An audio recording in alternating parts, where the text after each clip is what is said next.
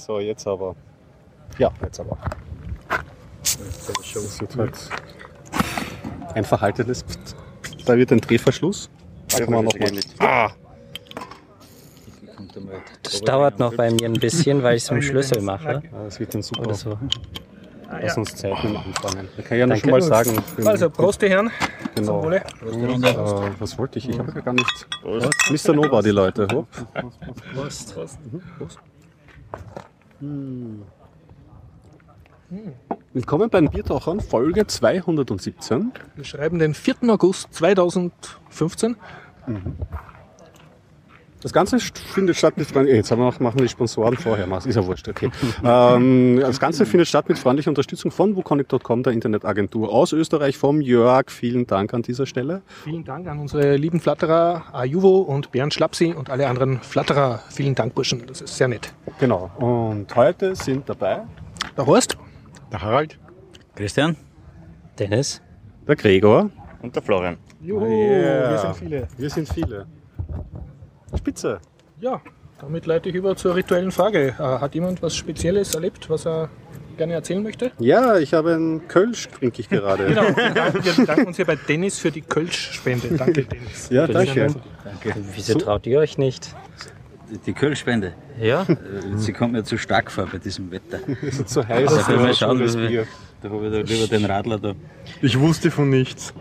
Also so. den charmanten Zung- Zungenschlag dann. Ich habe noch ein, Also hier, hier steht noch eine Kölsch-Spende. Dose mit. Aber so schmeckt obergärig. So kann man sich das dann nämlich jetzt, wie ich das letzte Mal so genial mitbekommen Müsste habe. 4% oder sowas haben, Das schätze ich war mal. nicht so schlimm. Nein, ich werde darauf Vier ist nicht so 4,8. schlimm.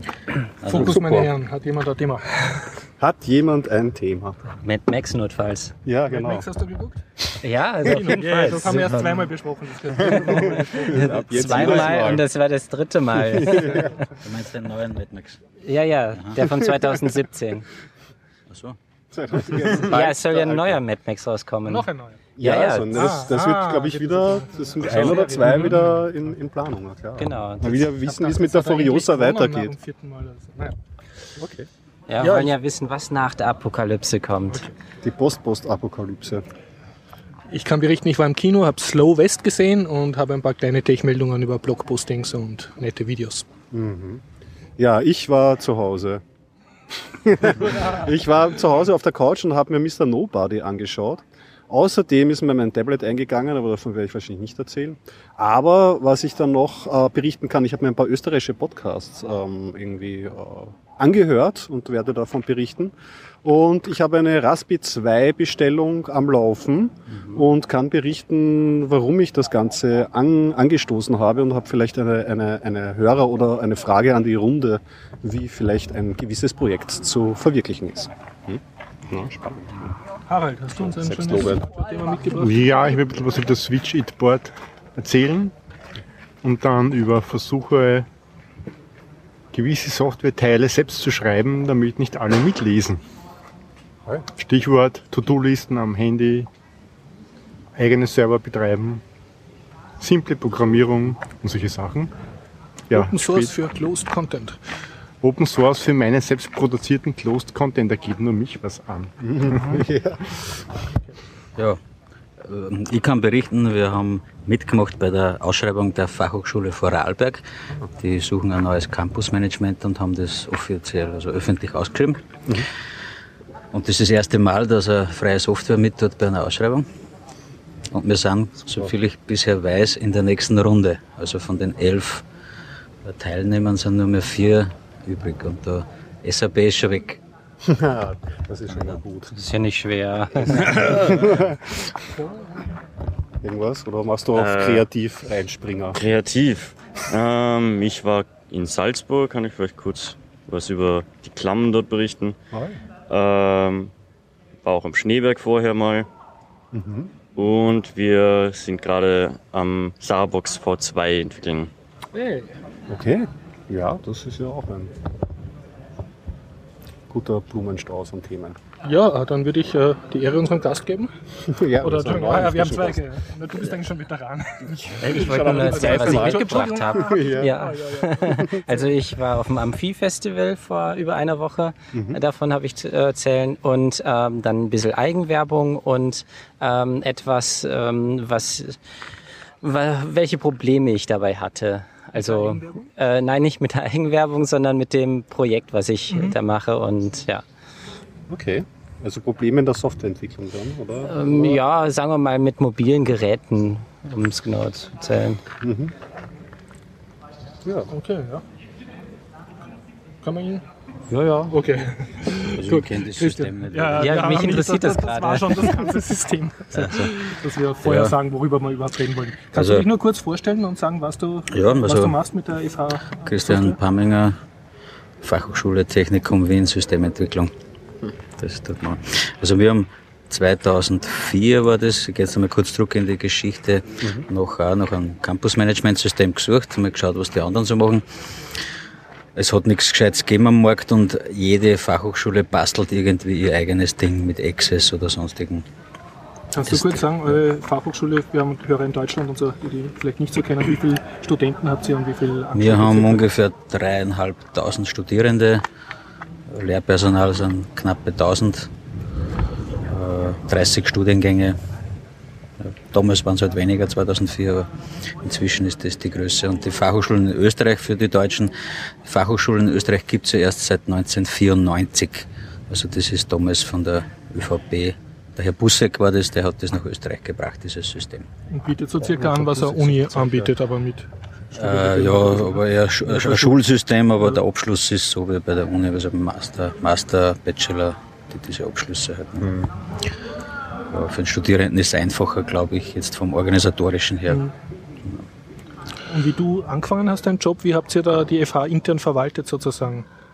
Was- Wie ich begonnen habe, hat es Excel-Files gegeben und eine Mini-Access-Datenbank. Also das habe ich damals übernommen eben und habe das dann einmal gleich geändert in damals PHP und MySQL. Also bin von dem Access einmal weg, weil wir ja mehr Nutzer, Ja. es war ja nur lokale War Access-Datenbank. nur auf einem Computer. Das war auf einem Netzlaufwerk. Also wenn der zweite das öffnet, war es schon kritisch. äh, ja. Und eben 2004 war dann, also mal, war das auch irgendwie so, so ein paar Insellösungen haben wir halt da gehabt. Und bevor wir da jetzt was Großartiges machen, war ich eben auf der Suche nach was Fertigen. Aber jeder hat so dahin gebastelt, die anderen Fachhochschulen, und dann haben wir halt die Idee geboren, wir machen auf freier Softwarebasis ein Campus-Management-System. Ja, und das ist halt jetzt schon, 2007 ist dann St. Pölten mitgezogen, Wie heißt euer Projekt jetzt? FH Complete. Das das System heißt FH? Complete. Genau, fhcomplete.org. Auf GitHub ist auch FH Complete, äh, also kann sich jeder frei runterladen. Und da kann man Studenten verwalten und Genau, äh, Schulungen oder Studierendenverwaltung, Prüfungsverwaltung, Lehrveranstaltungsmanagement, Raumplanung, äh, die Bestellwesen ist auch dabei, also mit Budgetplanung, ein bisschen Projektplanung ist dabei. Ähm, Oder halt zumindest dann, dort wo wir anstellen, zum Beispiel diese Tools im E-Learning-Bereich sind in, in FH Complete sehr, sehr, naja, sagen wir mal knapp. Also nur das minimalste Dokumente ab Download und so, Skripten. Äh, Aber da ist dann eine super Schnittstelle ins Moodle zum Beispiel. Ah ja, genau. Also Das der kennen wir Lehrbeauftragte der sagt, ich brauche da einen Moodle-Kurs in der Lehrveranstaltung und dann äh, hat er den Moodle-Kurs, ohne dass man den wieder händisch administrieren müsste. Also es wird von FH komplett ausgesteuert. Und habt ihr nicht äh, was übernehmen können für den Schulbereich oder so? Also müsst ihr schon was geben in die Richtung. Also ihr seid ja nicht die Einzigen, die einen Stundenplan machen für viele Genau, Klassen. früher, wir haben früher gehabt von Stockerau ist die Firma Gruber und Petters. Die haben das Produkt Untis. Das wird eingesetzt auf fast alle Volksschulen, Hauptschulen. Also das ist so der Marktführer in Österreich, vielleicht sogar in Europa, was Stundenplansoftware betrifft. Ähm, geht aber davon aus, dass du einen Wochenplan hast. Zumindest damals. Was das heute kann, weiß ich nicht. Also bis 2004 haben wir auch das Untis eingesetzt. Äh, bei uns ist das aber immer mehr, mehr ein Kalender geworden. Also das ist jede Woche anders. Da gibt's keine Stammklasse äh, oder die ganzen Features wie wer hat Pausenaufsicht und wer hat Gangaufsicht, das brauchen wir auch nicht. Äh, Eure Studenten sind ja über 18 schon mindestens. Ne? ja, ja, ja. Also da, da, das ist halt ausgelegt für, für Grundschulen. Ähm, Wir haben also super implementiert im UNTIS ist diese künstliche Intelligenz, der mit diesen ganzen Rahmenbedingungen, die man eingibt, einen möglichst optimalen Stundenplan generiert. Und genau dieses Feature, das dort so stark ist, haben aber wir gar nicht mehr nutzen können, weil die Zeitwünsche der Lektoren, der kann nur am Freitagnachmittag, der kann nur am Montagvormittag, äh, lässt sowieso diese Algorithmen nicht mehr spielen. Das Die ist ja kein, gar nicht das nicht mehr Also entscheiden, die ist zu Ja. maschinell.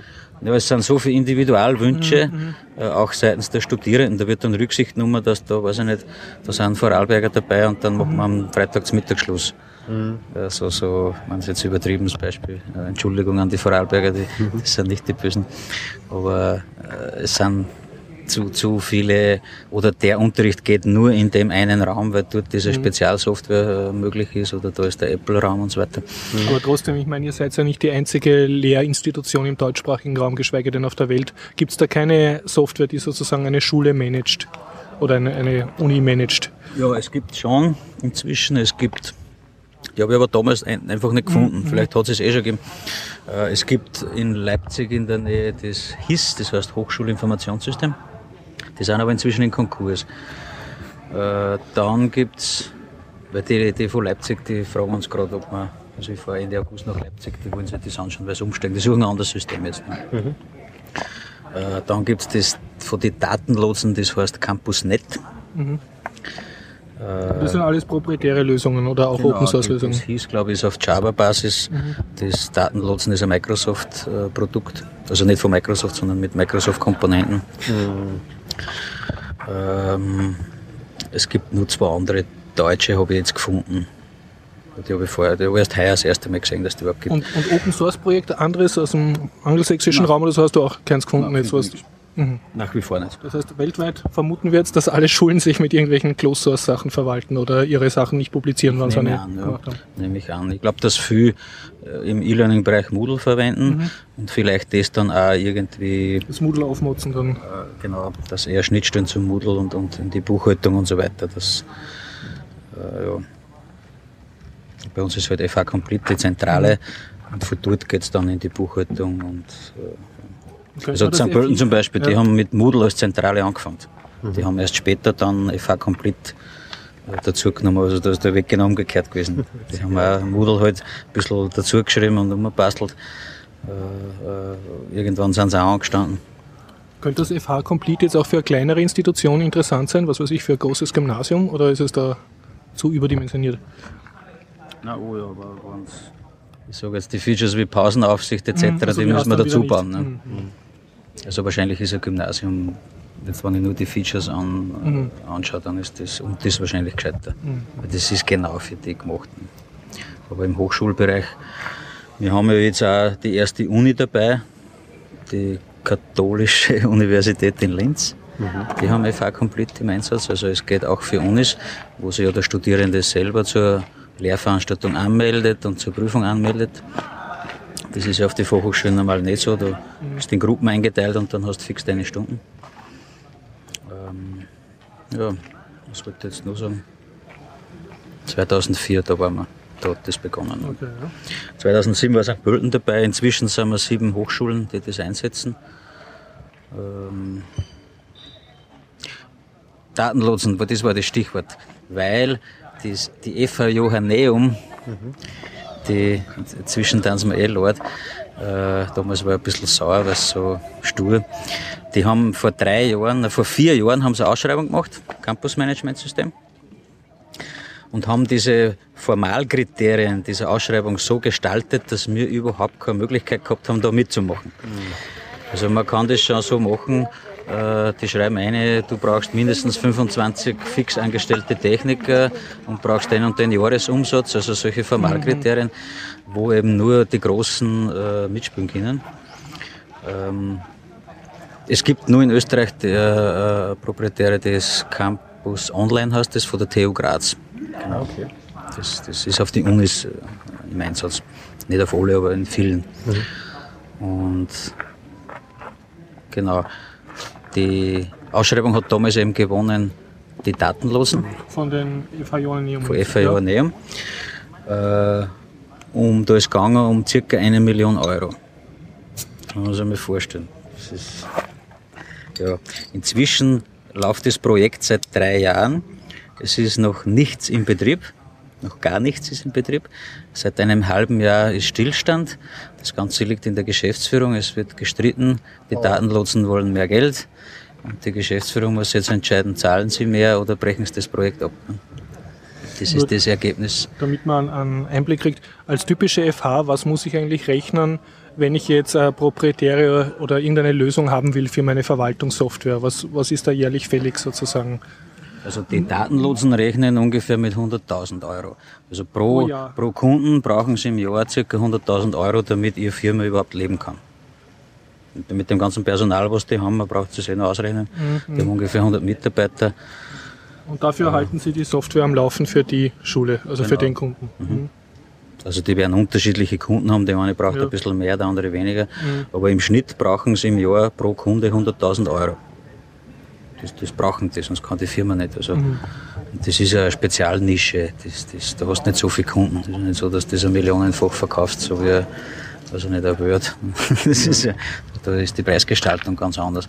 Und die, diese Hochschulen haben alle individuelle Prozesse. Schon ähnlich, aber jeder ist ein bisschen anders. Jetzt soll das System doch eine flexible Geschichte sein. Ja, und umso mehr freut es mich eben jetzt, dass die FH Vorarlberg, ich bin ja immer auf die IT-Leiter-Treffen, da treffen sich alle IT-Leiter der Fachhochschulen in Österreich, also fast alle, ein paar lassen halt immer aus. Äh, Aber die wechseln ab, man, man lernt dann schon jeden kennen. Und jetzt haben das natürlich alle mitgekriegt von der FH Joanneum. Und der in Vor. Genau, der in Mhm. Vorarlberg ist da mit dem ja viel in Kontakt. Und die haben eben jetzt diese Ausschreibungsunterlagen anders gestaltet. Also erstens, es dürfen Subfirmen dabei sein, es dürfen auch bitte Gemeinschaften sich bilden, also äh, oder du brauchst eben nicht so und so viel. Die haben in der ersten Phase wirklich nur äh, auf Personalreferenzen geschaut. Also da haben sie vier Bewertungskriterien drinnen.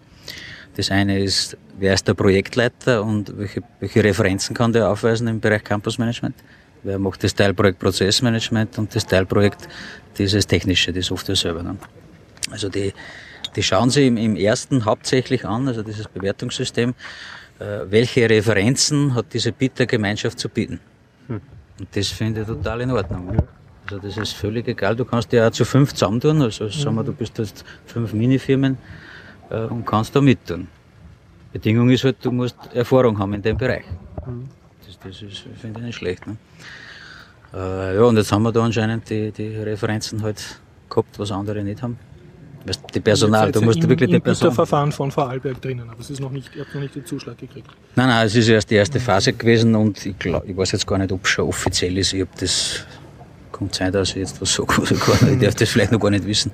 Aber durch die IT-Leiter-Treffen habe ich das Gerücht schon gehört, dass wir äh, weiterkommen sind. Aber prinzipiell habt ihr ja Open Source Lösung. Das heißt, wenn jetzt sagen wir irgendeine FH in Deutschland oder ähnliche Organisation irgendwo weltweit das nutzen will, kann sie sich einfach den Code ziehen und das mit ihren eigenen äh, Mitarbeitern adaptieren Das oder machen sie gerade in. Zentralafrika.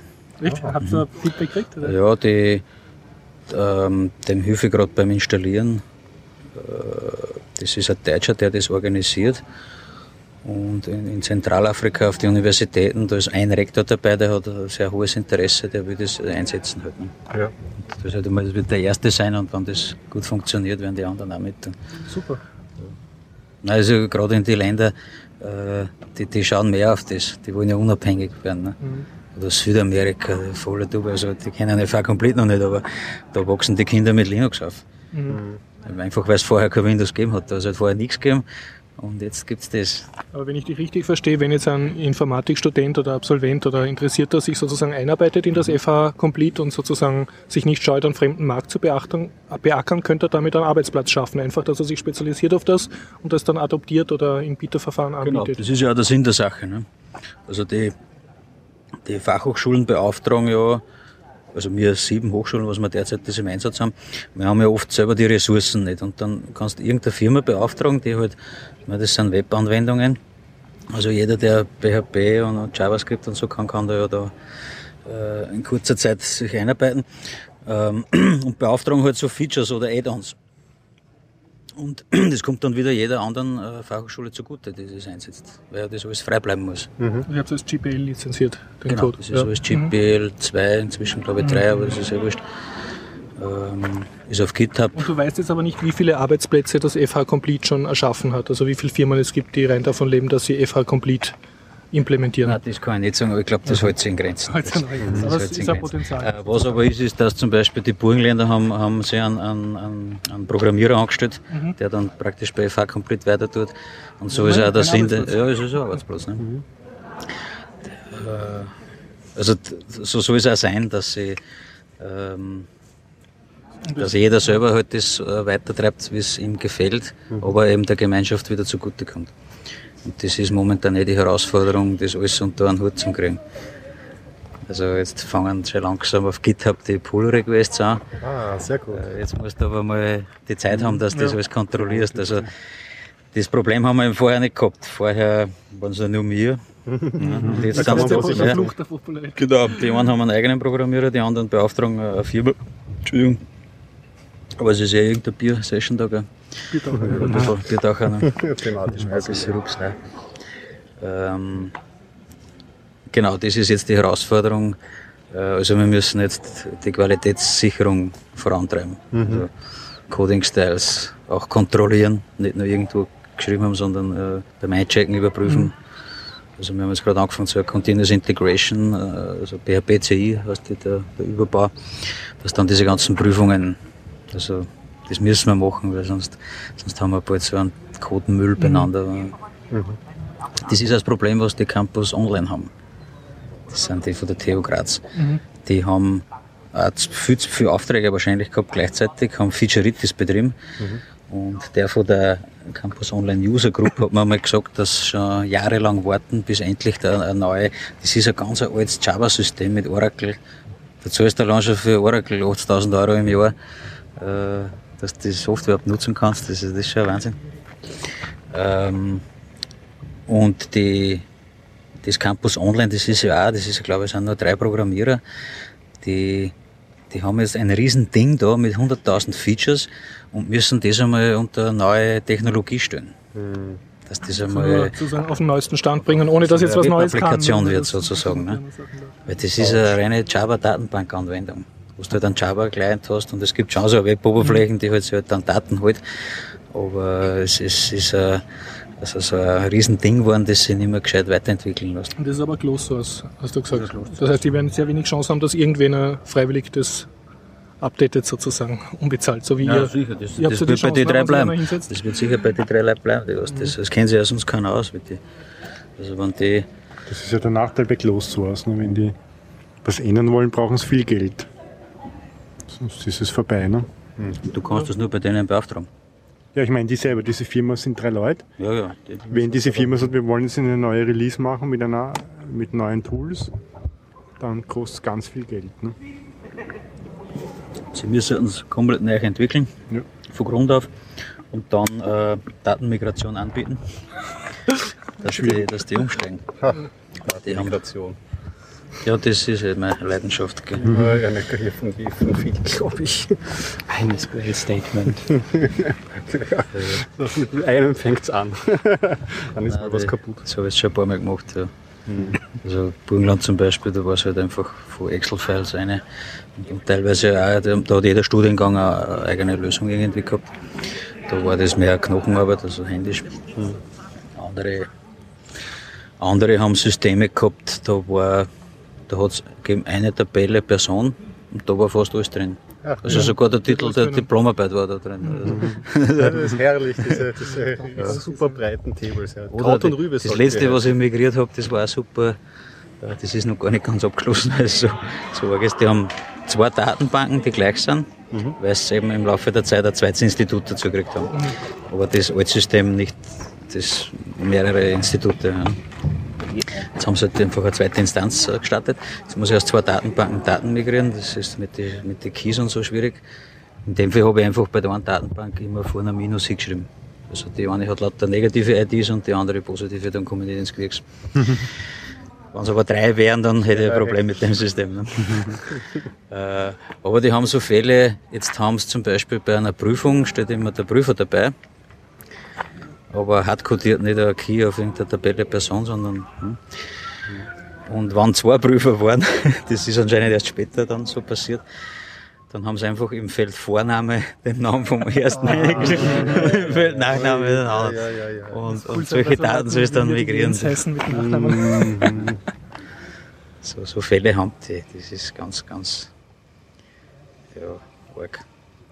Ich empfehle UUIDs als äh, IDs zu verwenden, dann hat man die Probleme nicht mehr die, die Unicate, also über das ja, ganze ja, genau. Datenbanksystem. Dann kann man auch ganz viele Datenbanken zusammen migrieren, sogar alle Tabellen in eins theoretisch. Würde ich aber jetzt nicht machen. Aber es funktioniert, die IDs überlappen sich mit sehr hoher Wahrscheinlichkeit nicht. Mhm. Also ich habe äh, mit UUIDs inzwischen ziemlich viele Erfahrungen gemacht und ich verwende für alles mögliche UUIDs. Musst du das vorher schon in der Quelldatenbank oder tust du das erst beim Migrieren dann? Ähm, ich, also ich habe meine Software so geschrieben, dass ich immer als ID eine UUID verwende schon. Ähm, aber wenn man es nachträglich, muss man halt die Spalte hinzufügen mit der UUID als ID und löscht dann die alte, wo die alten IDs drinstehen. Mhm. Aber muss halt auch überall, wo die ähm, äh, Foreign Keys sind, auch updaten. Ja. Also es ist äh, schon ein Aufwand, die IDs alle auszutauschen und sie sind nicht mehr fortlaufend. Also zum Beispiel, wenn es darum geht, dass das Ganze beim Finanzamt eingereicht werden kann, die verlangen vor äh, fortlaufende IDs. Das geht nicht mehr. Also die verlangen pro Jahr mindestens die äh, fortlaufenden IDs. Oder ich glaube, bei großen Unternehmen darf es auch pro Tag immer gestaffelt sein. Das sollte man dann auch extra Spalten machen. ja, könnte man auch machen, genau. Aber man braucht die UU-IDs schon im System, im Quellsystem, das man, von dem man weg migriert. Ne? Ähm, sollte man so früh wie möglich schon einbauen, mhm. damit man denkt sich immer, ach, das wird nie kommen. Mhm. Es kommt. Alles kommt ja. irgendwann. Und dann ist man gut gerüstet. Was sind ja. UUIDs genau? Uh, äh, UUIDs sind, ähm, ich, Moment, waren das ja 128 Bit ähm, Integer, könnte man sagen. Mhm. Davon werden ein paar ähm, Bits weggenommen, die zur Identifikation des der UUIDs, äh, der UUID verwendet werden. Es gibt nämlich verschiedene Typen. A, es gibt ähm, die UUIDs, die ich gerne verwende. Das sind nämlich in Wirklichkeit Zeitstempel plus ein Zufallswert. Mhm. Diese Zeitstempel kann man wieder auslesen. Das ist sehr praktisch. Das heißt, man braucht nicht zusätzlich noch einen Zeitstempel zu speichern. Zum Beispiel für Logdaten ziemlich praktisch. Weil dann hat man das gleich zwei Fliegen mit einer Apache. Richtig, genau. Ähm, man könnte auch eine UU, äh, äh, äh, einen Zeitstempel nehmen, der ziemlich hochauflösend ist. Mhm. Dann ist es genau dasselbe. Aber die UUID hat neben dem sehr hochauflösenden Zeitstempel noch eine kleine Zufallskomponente, damit wenn mehrere Systeme vorhanden sind und die wirklich ausnahmsweise mal wirklich der, die, denselben Zeitstempel haben, was schon sehr unwahrscheinlich ist, noch eine kleine Zufallskomponente. Okay, Dann gibt es Hash-basierte UUIDs, das ist einfach nur ein Hash-Wert mhm. im Prinzip. Ähm, MD5, glaube ich, und SAA1 wird verwendet.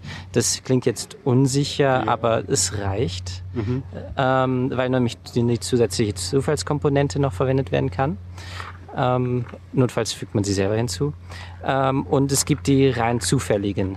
Die sind ähm, für, wenn man wirklich einen reinen Zufall braucht, aber es sind auch die langsamsten. Ähm, ja, sind die ganz praktisch. Ähm, und die können halt über diese ein paar Bits noch identifiziert werden, welcher Typ das ist. Und ähm, ja, das war's eigentlich. Mhm. Und die Darstellung ist ziemlich typisch immer. Und zwar erstmal kommen acht Hexstellen, dann ein Minus, dann vier Hexstellen, wieder vier Hexstellen, wieder vier Hexstellen und nach nach dem Minus kommen nochmal acht Hexstellen. Das sind dann insgesamt ähm, 128 Bit als Hexadezimaldarstellung. Mhm. Also wenn man irgendwo sieht 8, 4, 4, äh, oder waren es doch, das waren dreimal vier und dann einmal acht. Ah, da hat man eine UUID. Okay, das kann man sich schon, springt einem ins Auge sozusagen. Ja, genau. So ja. Ähm, Microsoft nennt sie GUID, mhm. Global ähm, nennen sie nicht Unique. Und ähm, wenn man dort irgendwie mit System-IDs oder sowas zu tun hat, das sind auch UUIDs. Okay, das sind einfach nur andere Benennungen von ja, Microsoft. Microsoft hat sogar den UUID-Standard sozusagen ähm, überhaupt geschrieben, wenn ich das noch richtig in Erinnerung habe. Aber die gab es schon vorher und ich finde sie sogar sinnvoll, obwohl ich nicht gerne Microsoft mag. Mhm. Aber es ist mal was Vernünftiges von Microsoft ja, gewesen. Das kann ich auch mal sagen. Sehr gut. Was ja. für eine Datenbank verwendet ihr eigentlich darunter oder ist das austauschbar bei euch? Ja, wir verwenden PostgreSQL. Mhm. An und für sich kann man es austauschen. Es muss aber SQL 92 Standard vorhanden sein. Äh, also wir brauchen Schematas zum Beispiel. Mhm. Was bei älterem MySQL war das glaube ich nicht. Was jetzt nicht. Oder Fuse hat es früher bei MySQL auch nicht gegeben. Also ich, ich, bin jetzt nicht mehr am aktuellen MySQL-Stand, aber früher wäre MySQL keine Alternative gewesen, weil es, mhm. gewisse Standards nicht hat. Ja. Ja. Ähm, also Oracle würde gehen, aber man, mit Postgres ja, würde ich Oracle verwenden. Ja. Es gibt schon Fälle, wenn wir mal ein Projekt gehabt haben am Parlament, ich hoffe, ich darf das da sagen, ähm, das war wir, haben wir auch zuerst als Postgres angesetzt gehabt, nur haben die halt schon einen dicken Oracle-Cluster, wo Backup und alles schon mit, äh, also die haben diesen ganzen Prozess in der IT drinnen und die wollten jetzt nicht wieder einen zweiten Server erwarten etc. Jetzt haben wir halt quasi das auf, auf Oracle um. Also das war ja kein, kein Thema. Ja, bitte, ja. Weil wenn man in bestehende Infrastrukturen eindringt, ist es eh praktisch, wenn man da halt ja. eben so flexibel ist. Da es gibt ein Add-on im FH Complete, da geht es ums Reporting. Äh, da wird schon brenzlig. Also dieses Add-on wird wahrscheinlich auf andere Datenbanksysteme nicht so laufen. Da sind Spezialfeatures drin, so rekursive äh, Abfragen. Abfragen. oder die, die, wie heißen die, was mit WIS anfangen. WIS. Also da, da sparst du die View vorher. Du hast quasi einen SQL-Befehl. Mhm. Also WIS und dann machst du einen SQL-Befehl und, und auf den kannst du dann, wie wenn es da für View den kannst du wieder joinen mit was ah, anderem. verstehe, das ist dann im Befehl und der kreiert schon die View und dann kannst genau. du auf, diesen, auf diese View schon operieren, obwohl du es eigentlich gar nicht persistent irgendwie geschaffen hast. Also das ist ein Select, der mit Wiss, mit dem mhm. Wiss anfängt. Wiss, bla bla bla, Klammer auf, dann der SQL-Befehl, das dann quasi die erste View ist und dann äh, außerhalb dieser Wiss-Klammer kommt dann der eigentliche Select, der dann auf den anderen joint. Das ist kein Subselect. With, ja. Ja, ja, okay, ja, natürlich. Ja. Das ist sowas ähnliches wie Let in Haskell oder ähm, das Where in Haskell. Okay. Also im Prinzip ist das. Das ist auch schon eine Zeit lang her. Sag. Ja, das ist im Prinzip nichts anderes als eine Funktion, die man sozusagen schreibt, also eine Definition und die dann wiederverwendet. Ja, mhm. das, das wird jetzt ziemlich praktisch. Damit kann man auch die rekursiven Abfragen lösen. Genau, da ist das gibt es zwei verschiedene Typen. Das eine ist diese rekursive Geschichte, die wir da brauchen, wenn man, wenn du jetzt so Baumstrukturen in der Datenbank hast, zum Beispiel das Organigramm. Das ist eine Tabelle, die auf sich selber zeigt. Äh, du hast so diesen Baum und das ganze Berechtigungskonzept etc. basiert auf diesem Baum. Mhm. Äh, da sind diese Abfragen ganz praktisch. Und dann kann ich es in der Datenbank schon lösen und nicht erst in der, in der Applikation. Genau das habe ich auch mal verwendet. Rekursive Abfragen in Postgres-Datenbanken für diese Lösung. Das ist sehr, sehr praktisch. Also da, und, und im, im Reporting-Teil ist das halt stark äh, drinnen. Da sind jetzt auch Features, was es erst auf Postgres 9.4 gibt. Mhm. Ähm, wir sind ja, ja, das nächste wird sein, jetzt vom Reporting weg, uh, User-Defined Fields. Das wünschen sich die Kunden jetzt auch immer mehr, dass sie selber sagen, ah, wir hätten gern die Schuhgröße bei den Studierenden mit dabei. Mhm. Äh, und wollen sie das selber, also der Sysadmin soll das selber so, so, so, so irgendwelche Attribute halt zusätzlich. Und das werden wir mit, mit JSON-Objekte lösen, die es in Postgres ja gibt. Also Postgres kann ja NoSQL. Das ist ja überhaupt der Hammer. Ja, also ich habe beide Welten gut vermischt. Also und seit der 9.3 oder 9.4 sind die sogar binär. Da gibt es binäre JSON-Objekte. Mhm. Und da sagen sogar die MongoDB-Leute, dass der NoSQL-Teil von Postgres schneller ist wie einer MongoDB. Ja, schön. Also ich habe da wirklich beide Welten jetzt vermischt und das werden wir nutzen. Äh, und aber wenn wir das jetzt nutzen mit User-Defined, dann sind wir abhängig von Postgres. Das muss auch klar sein. Okay, also ja genau, das ist so ein ja. spezielles Feature dann. Also da ist der ganze Datenbank-Abstraktionslayer eigentlich hinfällig, den kann man sich dann sparen. Das, das wird man, also derzeit gibt es halt das dann in andere Datenbanken nicht, diese Ja, Features. also man würde vielleicht das Add-on implementieren, wenn das gehen würde und dann wäre dass das man so die User-Defined Fields als Add-on. Ja, das, das kann man noch tun. Ja. Weil In SQLite kann man ja rein theoretisch solche Sachen machen. Da kann man die SQLite-Datenbank mit, ähm, äh, mit, ähm, äh, mit Libraries erweitern. Das habe ich schon gemacht für zum Beispiel Datumsberechnungen.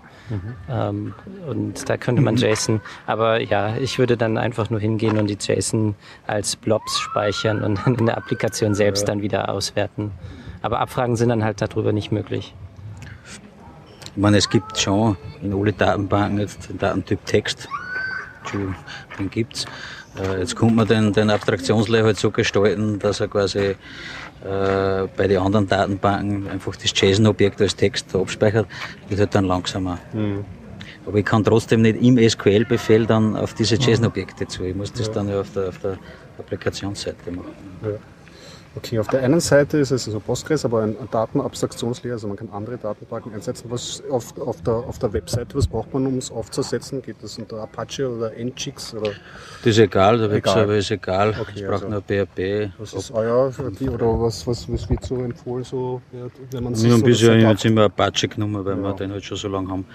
Aber irgendwie hat es auf Nginx, das war ist auch kein Problem. Mhm. Wir brauchen ja keine Luxusmodule. Ja, also da ist das einfach so Wald und Wiese zum hier Weil da brauchst du halt PHP. so lauter Standard.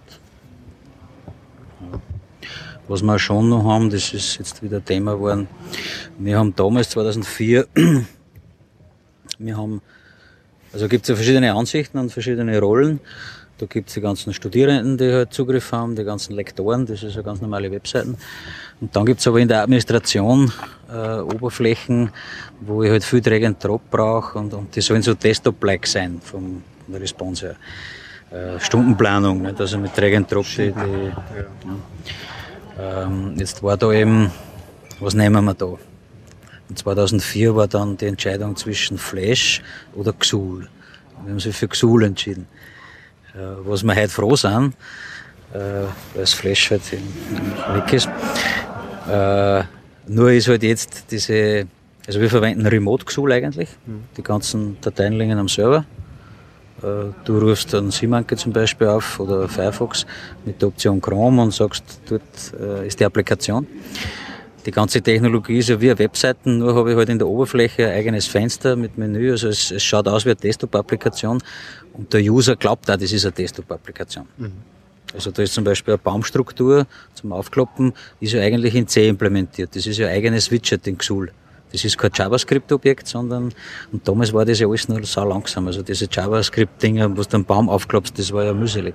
Naja, Und das war in Xul ja Hammer. Aufstieg der Java Engines dann Ja, ja, das ist jetzt natürlich viel kommen, besser. ja. Und die Diskussionen haben wir jetzt schon seit zwei Jahren, was machen wir mit dem Xul.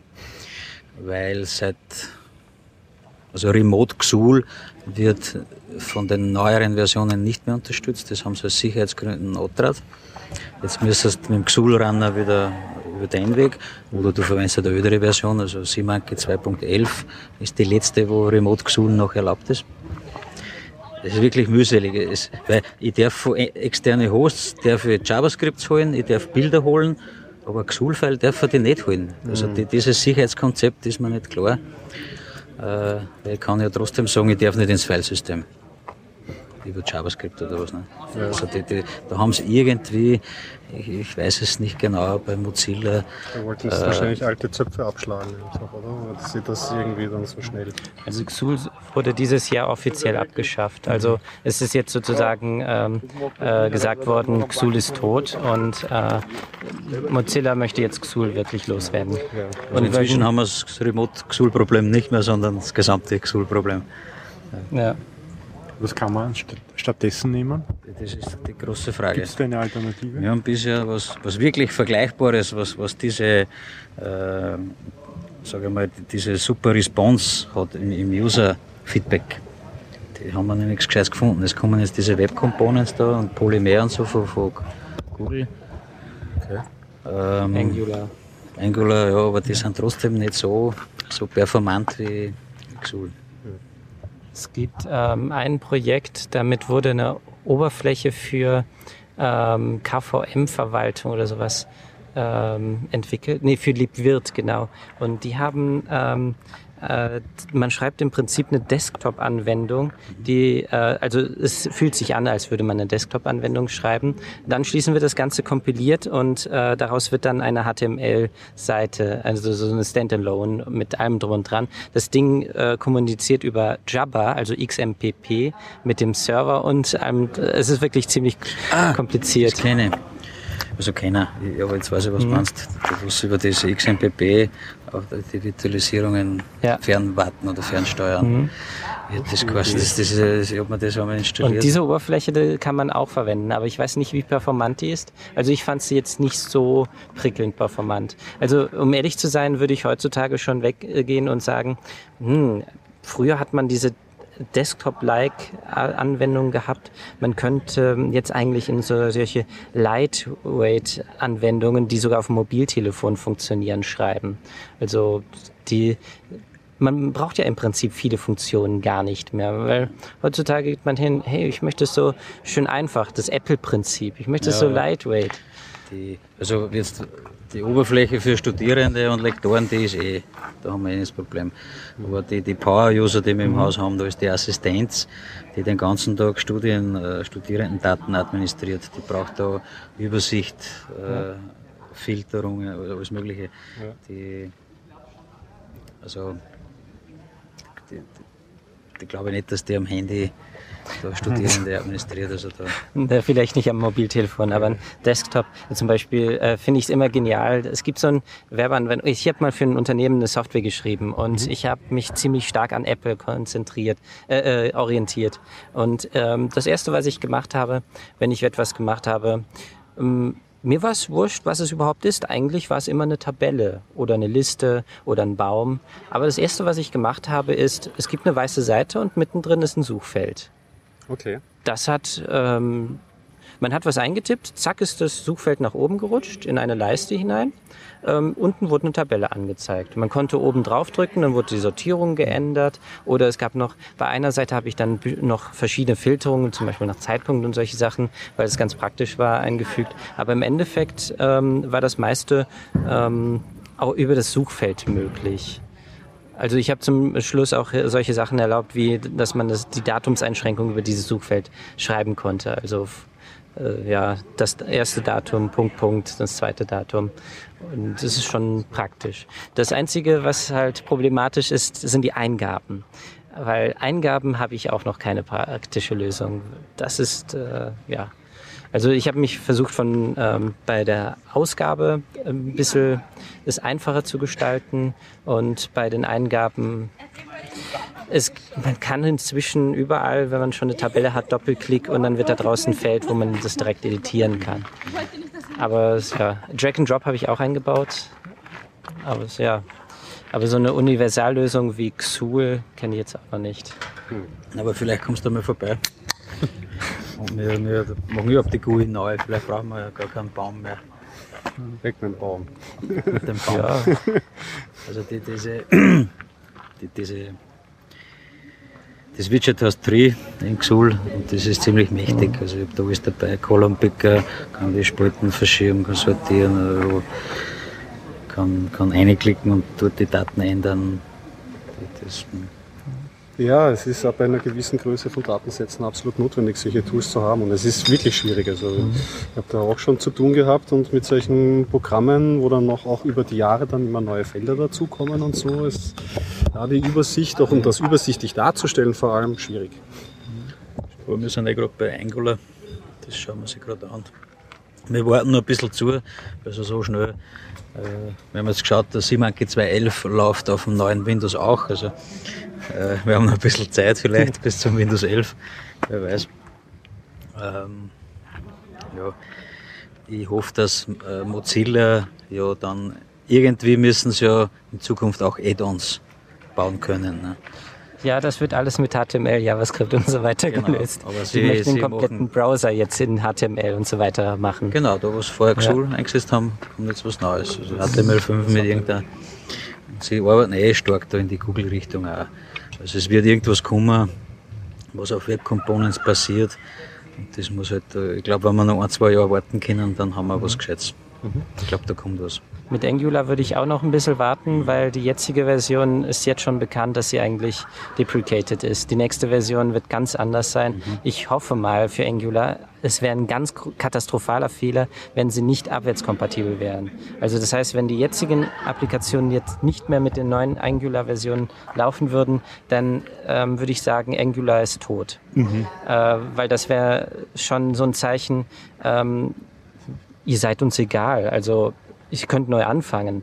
Und äh, das ist ein neues Produkt. Und dann ist damit zu rechnen, dass mit der nächsten Version das vielleicht wieder passiert. Also d- solche Änderungen, Abwärtskompatibilität ist immer wichtig. Empfehle ich jedem. Achtet darauf, dass die Software auch mit ähm, äh, dass bestimmte Dinge, die ihr früher, früher unterstützt habt, auch in den zukünftigen Versionen drin seid, äh, sind. Ja, es ist halt immer so eine Waage, oder? Wie viel man vom alten Gepäck noch mitnimmt und wenn man die falsche Richtung eingeschlagen hat, wie man davon noch wieder Ja. wegkommt. Eine gewisse Zeit. Nicht unendlich lang. Immer mit abdrehen, ja. Vorschlag zur Moderation machen wir kurz einmal eine Runde, falls jemand noch Kleinthemen hat, weil ich glaube, äh, du hast dann auch noch größere Themen, oder? Oder fangen wir ja, mal ich überhaupt mit dir an, du hast schon Ja, gewartet. ich habe nämlich was Anschließendes vielleicht sogar. Machen wir das, okay. Hau rein. Also ähm, erstmal die Eigenwerbung. Ich habe eine, ähm, ähm, wir führen derzeit eine Studie durch und ähm, diese Studie handelt von subjektiver Wahrnehmung von Motorradgeräuschen. Zu laut. Subjektiv. Okay, das ist jetzt schon eine Einschätzung. Wir suchen insbesondere auch Motorradfahrer. Wenn also Motorradfahrer dabei sind, äh, gerne diese Studie ähm, mitmachen. Ich werde sie jetzt nicht ansagen, sondern einfach den Link ähm, geben, damit äh, drin steht. Sie ist auch noch nicht online. Sie wird jetzt wahrscheinlich morgen online kommen.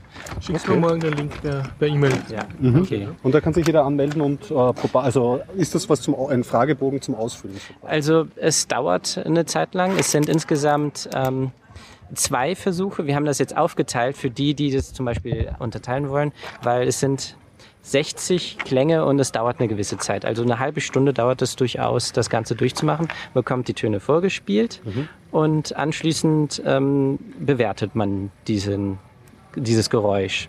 Was gibt's zum Gewinnen? Ein Gewinnen. Ah, Motorrad. Ich habe schon mir gedacht, wir brauchen unbedingt ein Gewinnspiel dazu. Ähm, ich habe die Software auch schon vorbereitet, ähm, aber wir haben noch keins. Also es kann sein, dass noch ein Gewinnspiel dazu kommt. Es wird auf jeden Fall dabei Ihnen eine stehen. freundliche Erwähnung im nächsten Biertaucher-Podcast für den, der am besten ausgefüllt hat. Ne? Äh, ich, Das jeder will so. ja, wir, also ähm, wir haben schon uns gedacht, dass ähm, am Ende auf jeden Fall ein Motorradwitz kommt. Also das ist wohl bei uns schon fest klar, dass das kommt. Eventuell noch eine andere Sache, aber ein Gewinnspiel könnte durchaus möglich sein. Und natürlich, ganz wichtig, man meldet sich nicht an, sondern macht das Ding einfach. Äh, wir haben auch nichts dagegen, wenn das jemand mehrfach macht. Er darf dann auch jedes Mal nochmal beim Gewinnspiel mitmachen, wenn man schon so oft Total anonym. ähm, ja, der Versuch selber ist anonym. Das heißt also, äh, das Gewinnspiel wird ohne Zusammenhang mit dem anderen. Natürlich gibt's immer diese Logdateien, diese elendigen, aber die werden gelöscht. Also die werden ähm, am Ende des ähm, zweiten Tages, also nach zwei Tagen gelöscht, weil es irgendwelche technischen Probleme, also rein technisch. Für die Geeks, die jetzt, oh Gott, äh, Logdateien, aber man braucht sie ja leider schon. Aber ich werde sie auf jeden Fall löschen und ich bin der Einzige, der Zugriff hat und äh, ich sage euch direkt, ich schaue da nicht rein, mich interessiert das nicht. Ähm, Man dient ja. damit der Wissenschaft. Also Ja, da- auf jeden Fall. Also wir waren ja vor ein paar Wochen im Musikwissenschaftlichen Institut davor vor dem Gebäude und für äh, die ist dieser Versuch. Also es hat zwar jetzt nicht wirklich was mit Musik zu tun, meint man, aber doch, es sind Geräusche und da sind die gleichen Features wie bei Musik auch. Also man könnte ja zum Beispiel sagen, ja, was ist ein lauter Ton? Das ist ja auch schon eine Frage, die ziemlich philosophisch ist, was laut ist. Und ähm, das gibt es in der Musik, aber auch bei Motorrädern. Was wird wie empfunden, ja, diese Ja. psychoakustischen Effekte. Richtig, Ich kann genau. sagen, was, was angenehm ist, zum Beispiel das Motorengeräusch bei der Lindenstraße im Abspann, kennst du das? Das Das was? war das Abspann von bei der Lindenstraße, der Serie. Da kommt Ah, am Ende das, äh, dieses, aber ich weiß nicht, ob es ein Motorrad ist, aber das finde ich, das empfinde ich sehr angenehm. das kann sein. Also ich habe dazu auch noch was zu der Software zu erzählen okay. mit den äh, Problemen. Ich habe nämlich, ähm, das ist eine Webanwendung. Sie funktioniert inzwischen auch auf dem Tablet. Auf dem Mobiltelefon funktioniert sie zwar auch, aber ähm, ich habe es noch nicht für ein Mobiltelefon eigentlich vorbereitet. Also ich möchte auch nicht, dass die Leute es auf dem Mobiltelefon machen, ich, ähm, weil es ist dafür schon wieder die Akustik ist nicht gut genug. Also mit Kopfhörer ist am besten, ja. Lautsprecher sind auch gut. Mhm. Ähm, und ich habe versucht, ähm, beim letzten Mal schon Tablet-Unterstützung einzubauen. Und ich bin daran gescheitert, dass die Tablets ähm, schauen, ähm, weswegen wird dieser Ton gerade abgespielt, also diese Datei.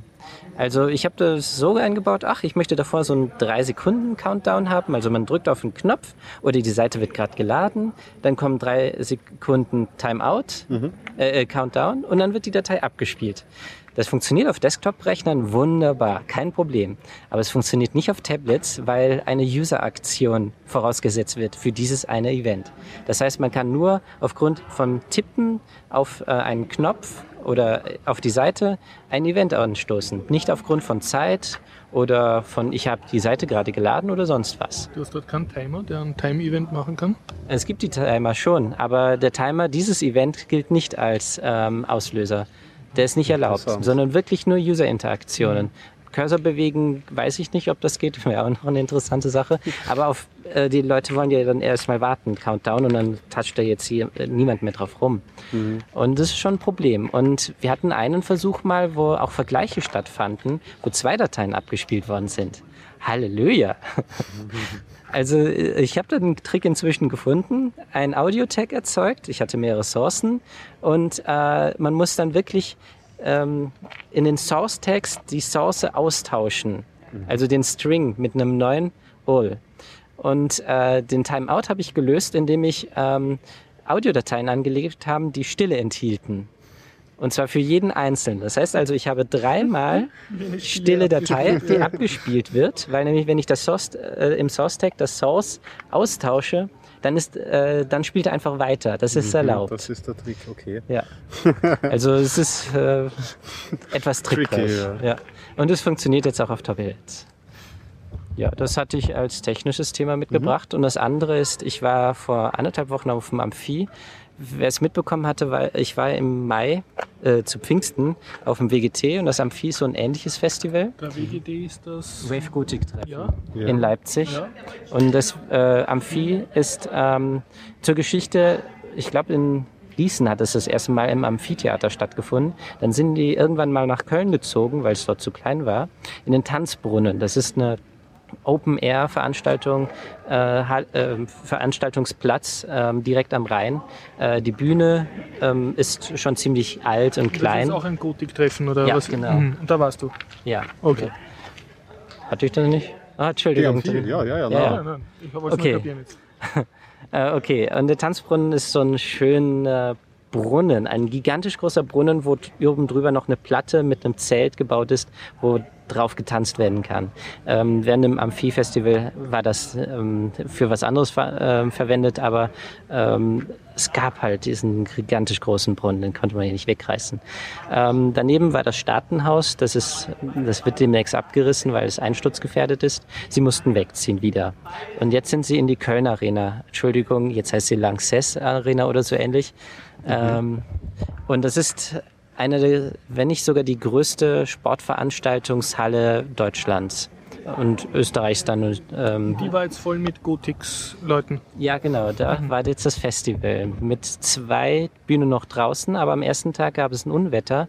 Das heißt, alles wurde abgesagt, bis auf drin. Am mhm. Tanzbrunnen wäre alles ausgefallen. Durch diesen Umzug hat sie sich rentiert, ähm, dass es dort stattfand. Ich war schon enttäuscht, weil ich die Köln Arena eigentlich nicht mag. Also das ist so groß das, und die drei Ausbrenner. Du hast verstanden, die Kölnerinnen. Ja, die Kölnerinnen sind manchmal du klein, manchmal groß. Gemacht von dort? Ja, ich habe auch Fotos Kannst gemacht. Du die mir schicken, ja, kann ich machen. Das wäre nämlich wirklich jetzt das gigantische, das Abschlusskonzert war wirklich ein Highlight. Mhm. Ähm, VNV Nation hat, äh, ist aufgetreten. Das ist eine Future Pop Band Und ähm, vorher war die Halle schon regelmäßig voll. Sie haben zum Teil keine Leute mehr reingelassen. Äh, der Tod ist auch mal aufgetreten, da war halt die Halle ein bisschen leerer. Das ist eine, ein Comedy. Äh, Typ. Den gibt's auch auf YouTube. Ganz witzig, wenn man ihn auftritt. Ähm, und aber VNV Nation war dann da als Abschlusskonzert am letzten Abend und die Halle war voll. Unten die, ähm, in dem Zuschauerraum, wo alle stehen müssen, also im Stehbereich, proppenvoll. Also äh, sie haben, glaube ich, dort auch keinen mehr reingelassen. Die Sitzplätze, da waren noch ein paar frei. Also ich glaube, in die Halle gehen 20.000 Leute rein. Ein bisschen haben sie abgesperrt. Es waren einige, zehn, also es war auf jeden Fall mehr als 10.000 Leute mhm. drin. Und ähm, es war laut, es war gigantisch. Mhm. Und bei ein paar Liedern ähm, haben die Leute dann ihr Mobiltelefon rausgeholt und haben das Display einfach eingeschaltet und äh, äh, die Kameraleuchte und haben damit ähm, statt äh, Feuerzeugen. Ja. Mhm. ja, ja, ja. Ist das ist äh, gigantisch. Also ähm, diese riesige Halle und dann so viele Lichter. Mhm. Ähm, es war stockdunkel und dann diese Lichter. Es war atemberaubend. Ich bin mhm. gespannt auf deine Fotos. Ja, ja. ich habe sie selber schon gesehen, aber ja, müsste mal auf den Server hochladen. Irgendwo auf Flickr oder irgendwo halt. Ja, äh, es gibt vielleicht, ja genau, die gibt es als äh, Gewinn, wer beim Gewinnspiel ja, kriegt Fotos, ja. Witzigerweise habe ich heute über das Amphi-Festival gelesen. Aha. Ja, aus purem Egoismus, weil jemand hat mich im Internet geliked auf dieser Podcast-Sende-Geht-Seite, ja. Und ich habe danach geschaut, dass einer der anderen Podcaster mich anscheinend geliked, mein ein, ein einziges Posting dort. Und das ist, ähm, das war jemand vom X-Talk-Cast, glaube ich, heißt er. Ich muss, habe noch nicht reingehört, mhm. aber ich habe mir dann die Folgenliste angeschaut und da war sowohl äh, das andere, das Waves Festival, WGT, WGT, genau, und auch das Amphi Festival aufgeführt. Das Amphi will ich mir fix ein, dass das dabei war. Und auch so von der Themenliste generell und so von ihrem Mission Statement war Gothic irgendwie auch ähm, Teil, Teil mhm. des Themenbereichs. Also vielleicht, also ich werde dann berichten, wenn ich mal reingehört habe, aber es, das war eigentlich ganz interessant. Ja. Ich habe zwei kleine Meldungen, die ich gerne loswerden möchte. So drei eigentlich. Zwei äh, sind Blogpostings. Äh, einerseits ein Blogposting von mir wurde auf äh, opensource.com gerebloggt, da freue ich mich sehr. Und ich rufe dazu auf, das fest zu liken, weil es dort ein bisschen untergeht. Da geht es über Python-Lernen mit Online-Tools. Mhm. Auf opensource.com. Äh, Link ist in den Show Notes. Das zweite ist ein Blogposting vom äh, Open Everything Blog auf Spielen Programmieren. Da geht es um das äh, Python-Spiel von meinen Schülern. Und einfach durchlesen ist auf mhm. Deutsch. Und das dritte ist, ich habe eine sehr schöne Zeitschrift entdeckt, die heißt Open Source Mag, also eine Online-Zeitschrift. Und die setzt sich halt zum Ziel, äh, Open, Source, Open Source Mag, MAG, Magazin. Und Link ist in den Shownotes. Mhm. Und ähm, die setzt sich zum Ziel, äh, sozusagen den Open Source Gedanken für Nicht-Techis populärer zu machen. Also eine und, Wissensvermittlung. Genau, sozusagen. ja, so Market, sie sehen sich als die Marketing-Typen, die Open Source zu den unerleuchteten Massen bringen werden. Und haben, äh, ich habe einen sehr netten Artikel dort gefunden über so ein Spiel, mit dem man praktisch Star Trek nachspielen kann. Also so ein für Nerds halt. Das ist ein, ein Computerspiel, wo du mehr, mehrere Computer vernetzt hast und die sind dann die verschiedenen Stationen von Star Trek. Also der eine ist dann der Waffenkommandant und der andere der, so der Captain und so. Und dann kannst du, genau, und dann kannst du mit einem Beamer das dann groß projizieren und das ist der Captain und dann gibt es noch einen, nicht Dungeon Master, sondern Spielmaster, der dann ein Klingonenschiff herzaubern kann nice. und so Zeugs. Ja, also einfach Artikel, die ich jetzt halt ansprechend finde, die jetzt nicht so super techy sind, sondern mehr so End-User zentriert. Und das ja, Schöne ist, diese Open Source Marke, ich habe die angeschrieben, die haben schon zurückgeschrieben. Mhm. Sie haben gesagt, alle ihre Texte sind äh, Creative Commons lizenziert. CC by SA und äh, sie werden jetzt aufgrund meiner Anregung auch ein Pickerlink tun, dass man das auch weiß. Ja. Also, und also es gibt offenen also hat Content. jetzt mal positiv Hat mich, ja, ja, und vor allem ist das für meine eigenen Projekte schön, wenn es andere Zeitschriften gibt, die ich dann übersetzen kann und so. Mhm. Das war es im Wesentlichen. Okay, ja. Okay, du brauchst einen Öffner. Okay. Ja. Ja, auf jeden Fall. Ja. Gut, der Florian und der Harald haben wir noch überhaupt nicht zu Wort kommen lassen. Das stimmt allerdings, ja. Weil ich hm. habe dann Florian, noch eine Frage bei, für den Beim Technischen oder beim schönen Leben? Ja, das weiß man nie so genau. Hat jemand noch Techie-Themen jetzt, außer Christian? Ja. Du hast Techie-Themen. Ja, machen wir Techie-Themen zuerst. War es wirklich die sicher Themen? Oder soll man mischen? Das Mischen ist immer gut. Du hast nur schöner Leben, oder? Na, ich habe auch ein, ein Techie-Dings. Dann tut es mal Überschneiden ist mit dem Haar genau. wahrscheinlich. Sarah Box, du mal Techis. Ich fange mal an. Ja, mach mal. ähm, letztes Mal kurz erwähnt, Switch It Board. Ja. Ähm, das mit Formen an, es wird drei Versionen geben. Eins mit WLAN, wo man eben über, über Optofets vier Quellen schalten kann. Und da werden vier Groove-Stecker drauf sein, wo man eben Sensoren und Aktoren dranhängen kann. Und drei verschiedene Funkstandards. Also WLAN Okay, ist ein ja. Standard. Dann Bluetooth Low Energy ist der zweite Standard. Mhm. Und 802.15.4 Sixlopan ist der dritte Standard. Oh, Wahnsinn, das ist sehr Was war das letzte? Sixlopan über 802.15.4. Wozu gibt es das? Man kann sich vorstellen, WLAN braucht viel Strom. Und ein WLAN-Router kann auch nicht viele Geräte verwalten. Ja, also wenn man da einen WLAN-Router aufstellt und dann 200 Geräte dranhängt, dann geht nichts mehr.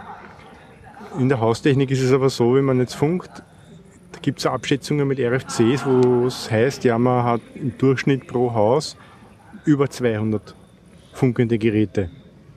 Was macht man?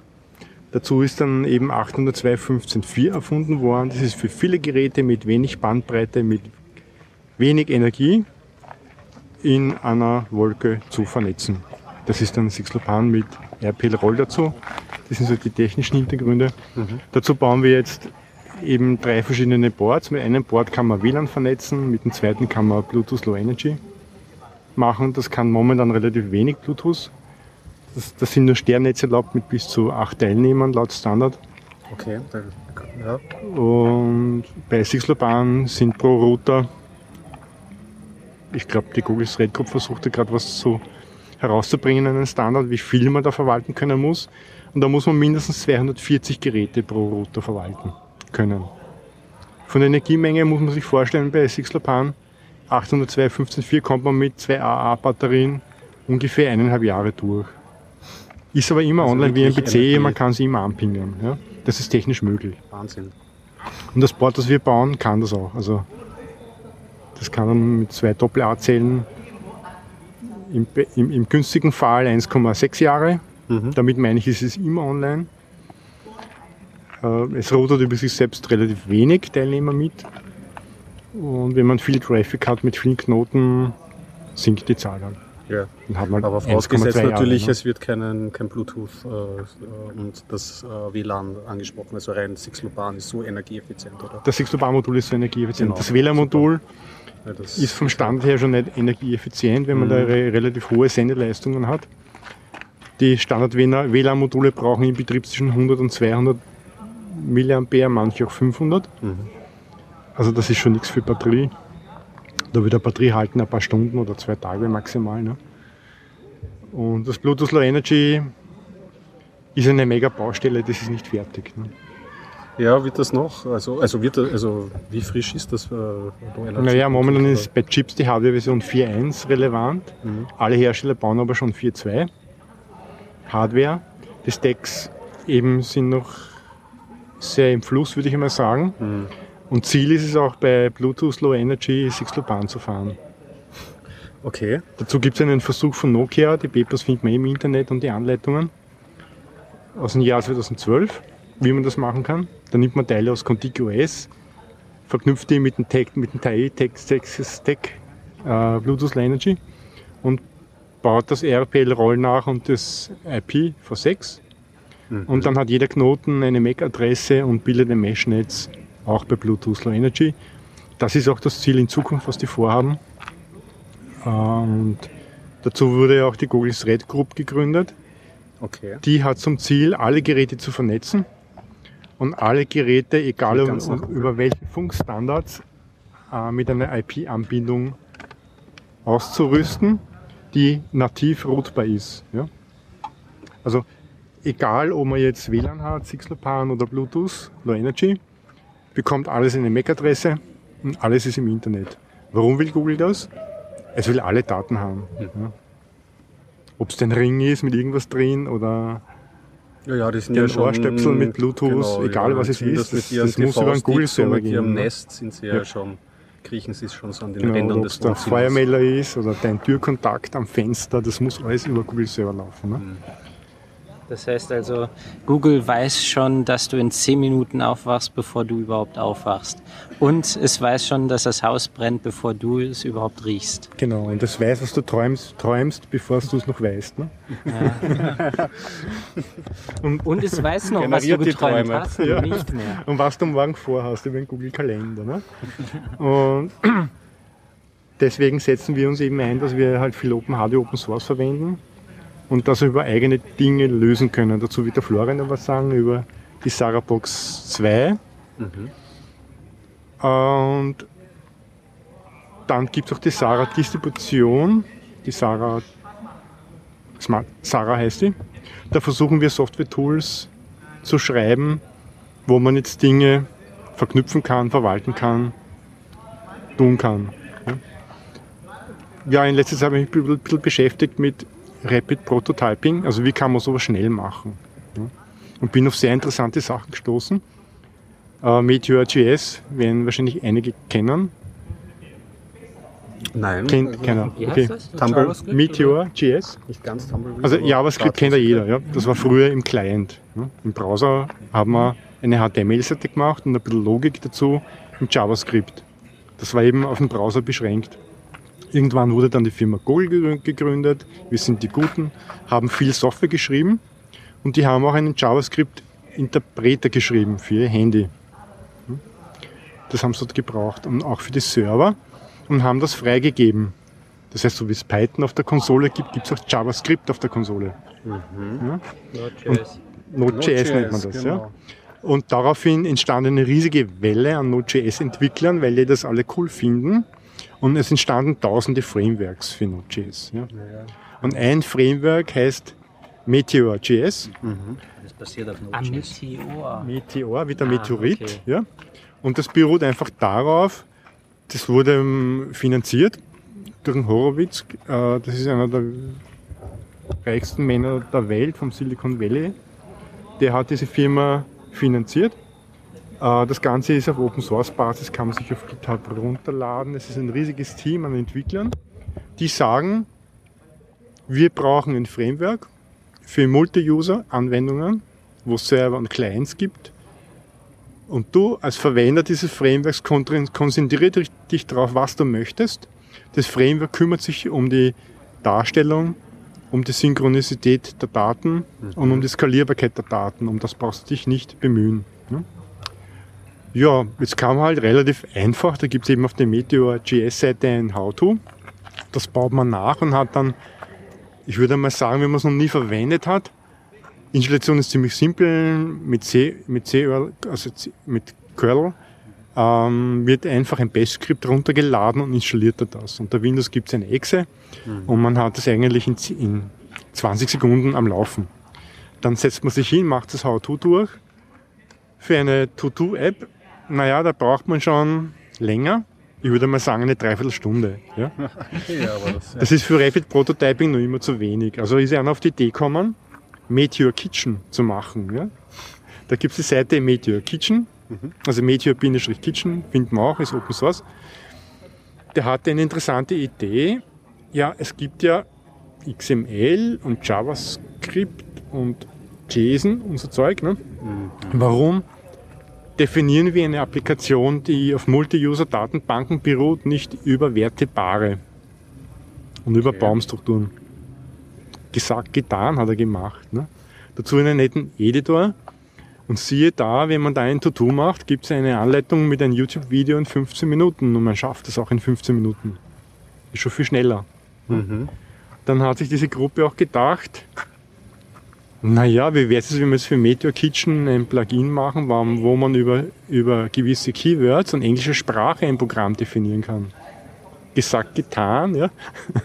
Äh, und man kann es eben über englische Sprache, über ungefähr zehn Sätze, eine ziemlich, eine ziemlich umfangreiche App also Applikation, Web-Applikation realisieren. Über englische ähm, Umgangs Schlagworte. Umgangssprache, die gewisse Schlagworte enthalten muss. Das funktioniert, ich habe es probiert, ich bin begeistert. Ja, ja. es klingt. Jetzt haben wir mal halt eine Applikation, die über Handys bedienbar ist, über den Browser. Schaut ganz nett aus, verhält sich auch am Handy wie eine Handy-Applikation, so mhm. wie jQuery Mobile. Am Desktop verhält er sich wie eine Desktop dynamische Seite mit Eingabefeldern und allem drum und dran. Ne? So, jetzt hat man Meteor.js installiert. Jetzt hätte man aber gerne eine Android-App. Ne? Was macht man? Man sagt Meteor Add Plattform Android. Enter. Nice. Ne? Daraufhin ladet er das gesamte Android SDK runter, versteckt es im Punkt Meteor-Ordner drin, gibt es dann einen Android SDK-Ordner und nach 10 Minuten haben wir das installiert. ne? Und dann sagt man Meteor Deploy Android Enter. Auf einmal hat man einen Ordner, wo der ganze Source Code drinnen ist für die äh, Android SDKs und das, äh, also das Paket, Das APK. das APK-Paket. Da muss man natürlich noch angeben, wo dann den Server laufen wird, ja? weil das immer eine Server-Client-Anwendung ist. Da muss man es noch signieren und dann kann man es ausprobieren. Ich war begeistert, dass es funktioniert. Ja? Äh, wenn man jetzt iOS machen will, sagt man ähm, Add Plattform iOS. Geht natürlich nur von Apple, weil man braucht dazu, äh, wie heißt die C-Umgebung? Ähm, Xcode. Xcode, ja. Und Xcode geht bei Apple nichts. Äh, da muss man noch Mitglied werden bei dieser Developer irgendwas um 100 Dollar im Jahr, weil sonst darf man es ja nicht in den Shop stellen und, und kriegt diese äh, Developer-ID nicht. Aber dann geht's rater, rater, rater und man hat eine iOS-App, die wieder mit dem Server zusammenspielen kann. Und ich muss ehrlich sagen, also so flott und so rasch und so konsistent in der Optik und Bedienung habe ich noch kein System gesehen. Natürlich verwendet das System viele High-Level-Sachen wie Cordova, was dazu da ist, ja, dass man über JavaScript auf die Hardware zugreifen kann. Und dann habe ich mich heute ein bisschen schlau gemacht, was gibt's da für Plugins Okay. für Meteor. Cordova-Plugins. Äh, es gibt da ganz viele Plugins, bin ich draufgekommen. Also Kamera natürlich und Schüttel-Events. Ne? Also wenn du dein Handy schüttelst, dass du Events auslösen ja. kannst, die dann aber in Meteor ausgelöst werden. Und war erstaunt, wie viele hunderte Plugins es da gibt. Ne? Äh, lange Rede, kurzer Sinn. Was, wozu schaue ich mir das Ganze an? Das ist dann ein Thema auch beim Florian. Der hat, äh, wird dann darüber reden, wie man eben Distributionen für Mini-Rechner erstellen kann. Was ist unsere Intention? Gesamt, meine Intention ist, immer mehr Google Apps zu ersetzen durch Meteor Apps und dann kompilierte Apps, die man eben auf seinen Heimserver laufen lassen kann. Ich möchte nämlich nicht, dass meine To-Do-Listen über Google-Server abgedatet werden und die ganze Welt inklusive NSE und deutscher Geheimdienst und ich weiß nicht wer noch und die Schuhfirma nebenan bei meinen To-Dos steht, ich muss mir Schuhe kaufen. Ja? Du schreibst Äh, oder die Kalender. auf deinen eigenen Bordrechner, der zu Hause 24-7 läuft. Genau, und äh, dadurch, dass es Mini-Rechner sind, die wenig Strom brauchen, nämlich ARM-Distributionen, ähm, ist eben der Sinn und Zweck, möglichst alle Applikationen, die momentan auf meinem Handy und Tablet sind, die auf Google basiert sind, auf Node.js, äh, Meteor.js umzubauen, dass sie auf dem eigenen Server laufen können. Mhm. Und das sukzessive zu ersetzen. Ja, spannend. Aber Und da wir alle keine Zeit haben, brauchen wir Rapid Prototyping. aber wäre es nicht fast noch schneller? Also gerade so Notizzetteln denke ich jetzt gerade an diesen Anwendungsfall, sich eine On-Cloud aufzusetzen. Will das nicht Teile der Funktionalität zumindest ab, abbilden? Bei Un Uncloud bin ich recht gut in die, die Verwaltung der Ordner und der Files. Aber ich bekomme es nicht zusammen, meine Kontakte zu speichern in der Uncloud. Noch immer nicht. Das war aber immer schon da. Nein, ja, aber das, dann habe ich abgedatet, dann war es inkompatibel, dann habe ich es müssen abdrehen. Das beruht halt auf PHP. Mhm, Das ist ein Ja. oft gebrachter Vorwurf. Das, Ja. das Uncloud verwendet das Sabredaf im Unterbau, also als WebDAV-Bibliothek und die ist noch sehr, ist nicht gut implementiert. Also ich bin nicht begeistert Ja. von der Uncloud. Ich habe Ah, es vor in ein der Gesamtfunktionalität. da war ich auch nicht begeistert, aber habe mir gedacht, okay, sie sind am guten Wege vielleicht oder so. Und ich habe mal die 7 installiert und abgedatet auf 8, dann auf 8.1. Und seit dem Sprung auf 8 gehen die ganzen alten Sachen nicht. Also ja. Plugins brechen da. Jetzt muss ich, denke ich mal, müsste ich neu installieren. Mhm. Aber mittlerweile denke ich mir schon, na, das macht man irgendwie anders. Ja. Also für diese Kontaktgeschichten und so, wir wir verwenden da Sogo. Okay. Äh, es, es ist eigentlich ein Webmail-Produkt. und fürs File-Sharing, was ja, also das ist beim Sogo eben nicht dabei, da gibt es C-File. Das ist so performant und gut. Also wie die C geschrieben, SEA-File. SEA-File. das wollte ich auch, das habe ich auch wollte ich mal ausprobieren. das, das hat vielversprechend. extrem gut. Ja, wirklich. Kann halt nur File-Sharing und Versionierung und so. Irgendwas Also hat mich da ist abgehalten. Ist das nicht auch Java basiert oder irre ich mich Nein, da es ist gerade? äh, PHP, PHP. Postgres ist wichtig. Okay. Na, dann, dann habe ich Die, das die, verloren. die Aber Dokumente die sind in der Datenbank dann. Ja, wenn man nämlich nach Uncloud googelt, dann ist so C-File so einer der Projekte, die da auch dann bei den, bei den Suchen ähm, auftauchen.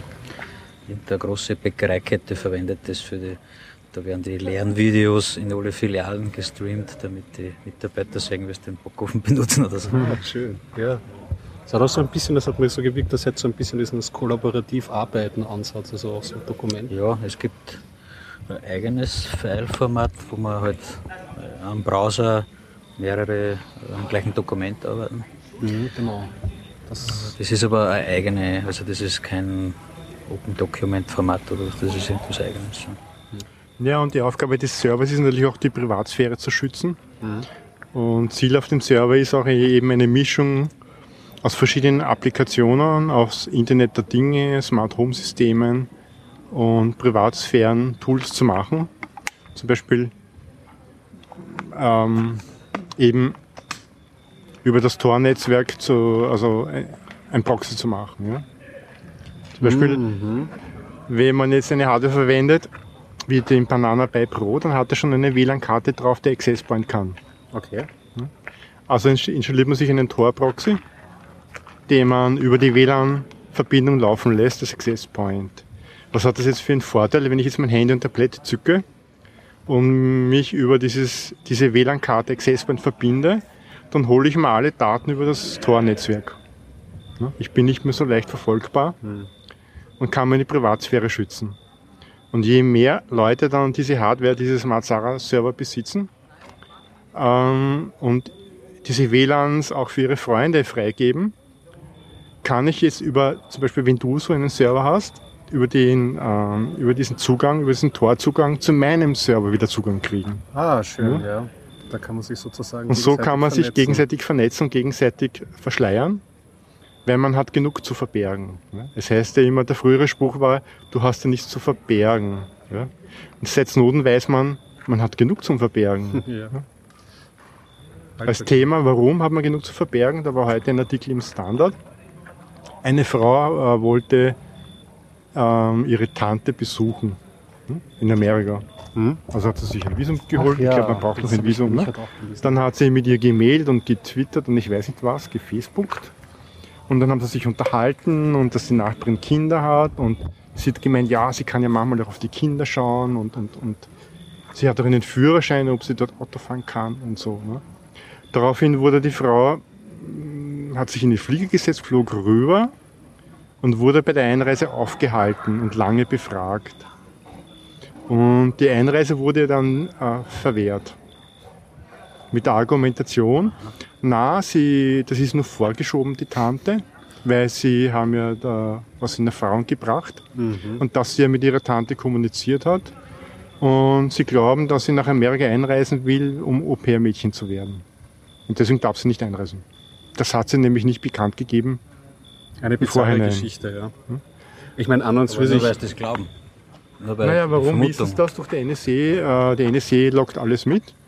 Warum musst du ein Visum besorgen? Ja?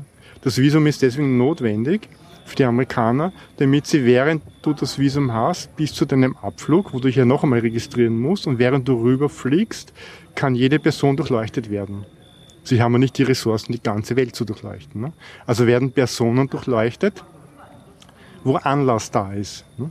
Also wenn du nach Amerika einreisen wirst, ist es ein Anlassfall und es werden automatische Suchalgorithmen, Maschinen und wenn die richtige Da- Daten ausspucken, auch Personen angesetzt, um zu, entscheiden, lassen wir dich hinein oder nicht. Ne? Mhm, ja, was ja auch Sinn macht, was kommt rein, was kommt raus an Menschenmaterial ins Land und dann. Ja, der Leidtragende ist diese Dame, die nichts Böses im Schilde Ja, und die das wollte, Ja. die mit ihrer Tante kommuniziert hat und wegen dieser Kommunikation nicht einreisen darf, weil der amerikanische Staat und deren Geheimdienste sich ein Bild zusammenreimen. Ne? Und sie hat den Schaden. Sie musste wieder retour fliegen. ja, da wird das Abstrakte halt wieder ganz Wer zahlt den. Schaden? Sie hat einen Anwalt beauftragt, um sich dagegen zu wehren. Naja, das wird nicht viel nutzen, außer dass es der Nutzen ist, dass es in die Öffentlich- Öffentlichkeit gerät und Kritik geübt wird. ne? Also man, es gibt tausende dieser Fälle. Ja. Und man sieht dadurch, man muss immer beachten, alle Daten, die von einem gesammelt werden, werden gegen einen verwendet. Bewusst oder unbewusst wird man Schaden erleiden in der heutigen Zeit. Ja. Man braucht nur daran denken, vor einiger Zeit, das ist mehrere Jahre her, wurde plötzlich älteren Personen der Führerschein entzogen. Die bekamen einen Schritt, wir nehmen ihnen den Führerschein ab. Und sie denken, gesoffen habe ich nicht, da erwischt mich kein Polizist. Was ist da los? Naja, weil sie blutdrucksenkende Mittel bestellt haben und bei der Krankenkasse eingereicht haben. Und damals war es so, dass das vernetzt war. Und dann haben Leute entschieden, die irgendwo in der Bürokratie sitzen, aha, der nimmt blutdrucksenkende Mittel, der ist eine Gefahr für den Verkehr, ist über 70, dem muss man den Führerschein ab, äh, abnehmen. Das wurde dann in die Medien gebracht. Mittlerweile wird diese Praxis nicht mehr angewendet. Ne? Aber das ist ja jetzt nur ein Beispiel. Und im letzten CT ist ein sehr guter Artikel auf der ersten Seite, warum man was zu verbergen hat. Das kann ich nur jedem empfehlen zu lesen. Das, da hat man seit 1920, ich glaube in Amsterdam, was Daten gesammelt und das hat dann eben der Hitler benutzt, um in drei Tagen herauszufinden, wer Jude ist. Ja. Und hat dann die Stadt gesäubert. Nämlich also Holland war das Land, wo die Juden sozusagen am gründlichsten äh, enttarnt wurden oder vernichtet ja, wo es am effizientesten war. Warum? Den, die hatten die meisten Daten. Ja. Ja, weil die Daten gesammelt wurden. Und deswegen muss man heutzutage irrsinnig aufpassen, auch bei seinen Kindern, weil die ja natürlich noch länger leben als wir, außer es gibt einen Unfall oder irgendwas. Und in der heutigen Datensammelwut man nie weiß, ob es nicht gegen einen verwendet wird. Mhm. Ja. Du weißt ja nicht, die, die du weißt vielleicht, wem die, die Daten jetzt gehören, aber du weißt nicht, wem sie einmal gehören werden. Ne? Ja. Das kann dann durchaus jemand sein, den du nicht magst. Unternehmen können aufgekauft werden. Ja, natürlich. Unternehmen sind keine Konstante, ganz im Gegenteil. Ja, warum, warum erzähle ich das jetzt so? Einfach wieder, um Gedanken zu schaffen, dass man sich irgendwie damit umgehen muss und seinen Platz finden muss in der, in der Datengesellschaft, wie man sich dazu verhalten hat. Ja. Um, um Ideen zu liefern, dass man nicht alles hinnehmen darf, erzähle ich das immer relativ äh, prägnant. Man hat was zu verbergen. Ja? Und das ist auch richtig so. Ja. ja? Nur wie gesagt, wenn das dann solche Ausmaße nimmt, dass du eine Konversation mit einer Tante sich vor der Einreise nach Amerika hindert, wer, wie denkt man dran? Oder will man überhaupt in einer Gesellschaft leben, wo man daran denken muss? Weil so Sachen wie zum Beispiel Twitter oder Facebook kann ja durch, durchaus positive Seiten jetzt, abgesehen von der Argumentation. Aber dich, dass du über Twitter so oder Facebook per PGP äh, kommunizierst. Ne? du kannst da ja auch deine verschlüsselten Sachen übertragen. Das also geht am Sinn vorbei also wenn ich jetzt auf Twitter ja, PGP verschlüsseln, sondern benutze ich es nicht. Also dann, Nein, weil du, dann gibt mir das Sinn Für eine private raus. Message, nicht für eine öffentliche. Bei so öffentlichen will ich, dass sie jeder liest. Ja, ne? genau. Ja, aber mit, mit der Tante Möglichkeiten. Wenn du jemanden hast, wo beide Seiten PGP hat, ja. dann wirst du eine PGP-Mail schicken oder Jabber verwenden, dann musst du nicht Facebook verwenden. Ja, ich will Facebook verwenden, um andere darauf aufmerksam zu machen, dass es äh, PGP gibt. Ich will noch einen erzieherischen Effekt für die ah, ungewaschenen Massen. PGP ja, aber du kannst niemanden per PGP schreiben auf Facebook. Wenn er das lesen könnt, habt ihr Ja, mit welchem Key? Wenn der andere keinen Key hat, kannst du nicht erziehen. Nein, ich weiß, das ist sein Key. Nur statt dass ich ihm jetzt per PGP äh, E-Mail schreibe, schreibe ich es ihm über Facebook. Einfach ja, nur um die ganze Welt zu ärgern. Ja, aber ich kann damit andere sehen dann, ah, was tun die da? Ah, das ja, wenn du es auf deiner Pinwand damit machst, dann geht das irgendwie auch an den Sinn vorbei. Weil dann werden dich eher alle Leute entfremden. Oder ja, entfolgen. Ich habe keine Freunde. Ja, dann ist Facebook allgemein ja, das, das hat sich dann das Facebook-Thema auch an. genau.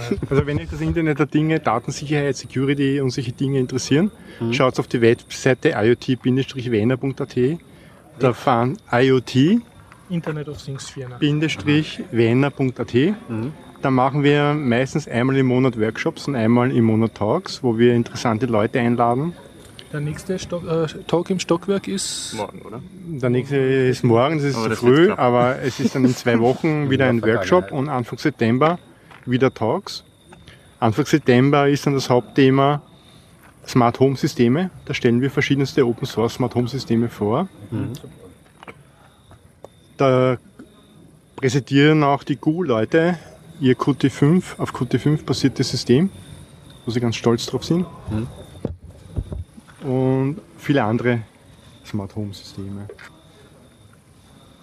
Ja, warum ist es wichtig, Open Hardware zu entwickeln?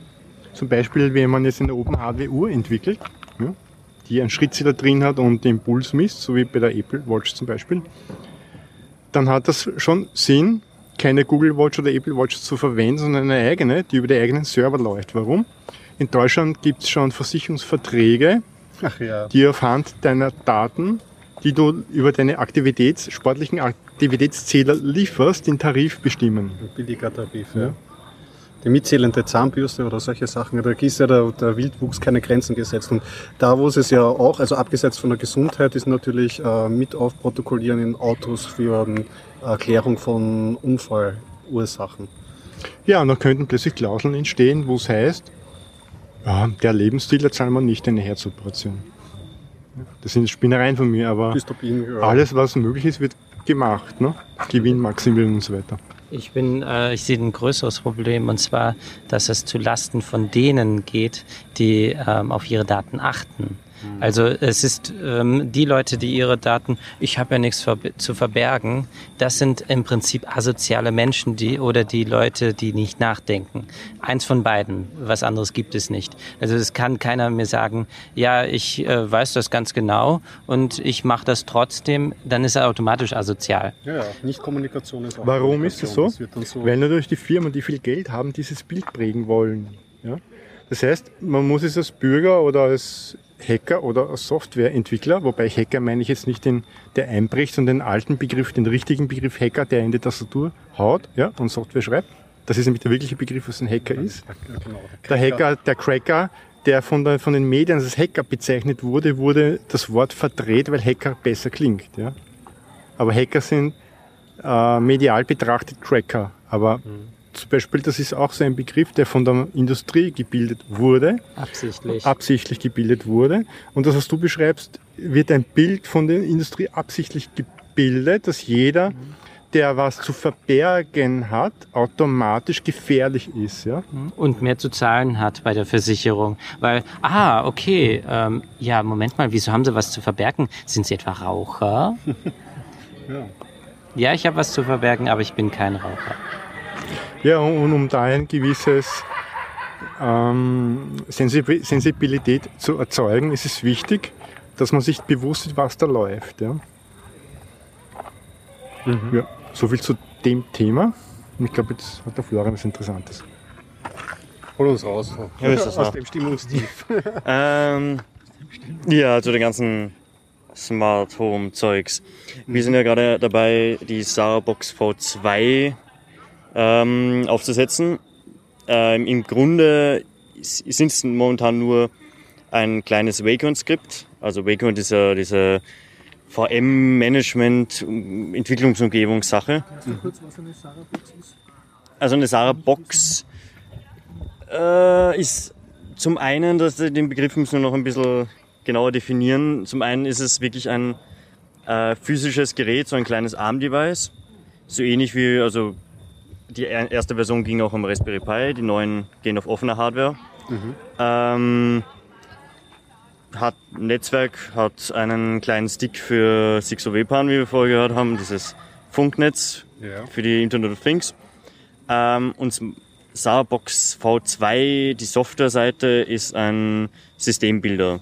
Das heißt, du klonst das von GitHub runter, machst einen äh, Git-Klon, gibst zwei Befehle ein und du hast ein Image, was du dir direkt auf deine SD-Karte für dein System nehmen kannst. Nice. Easy, schneller Deploy. so.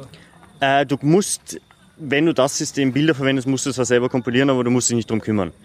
Das heißt, du brauchst nur irgendeine aktuelle Version von Vagrant. Das ist in aktuellen Debian ist es neu genug. In Ubuntu sowieso und allen anderen. Ähm, VirtualBox. Und das war's im Endeffekt. Was dieser Vagrant macht, ist, er nimmt sich die Config-File, lädt sich so eine Basic-Box runter. Das ist bei uns ein Debian Jesse installiert das einmal in VirtualBox, startet diese ganze Maschine, installiert ein Skript drüber mit allen Bildtools und so weiter, alles, was man selbst nicht anfassen will, weil irgendwas wird dann wieder hin und dann hat man es im System. Ähm, und dann gibt's ein paar Links, dass er nur kleine Skripte ausführt, wo du ihm sagst, ich habe jetzt ein Olimex A20 Lime, mach mir ein Image. Gibst den einen Befehl ein, wartest einmal.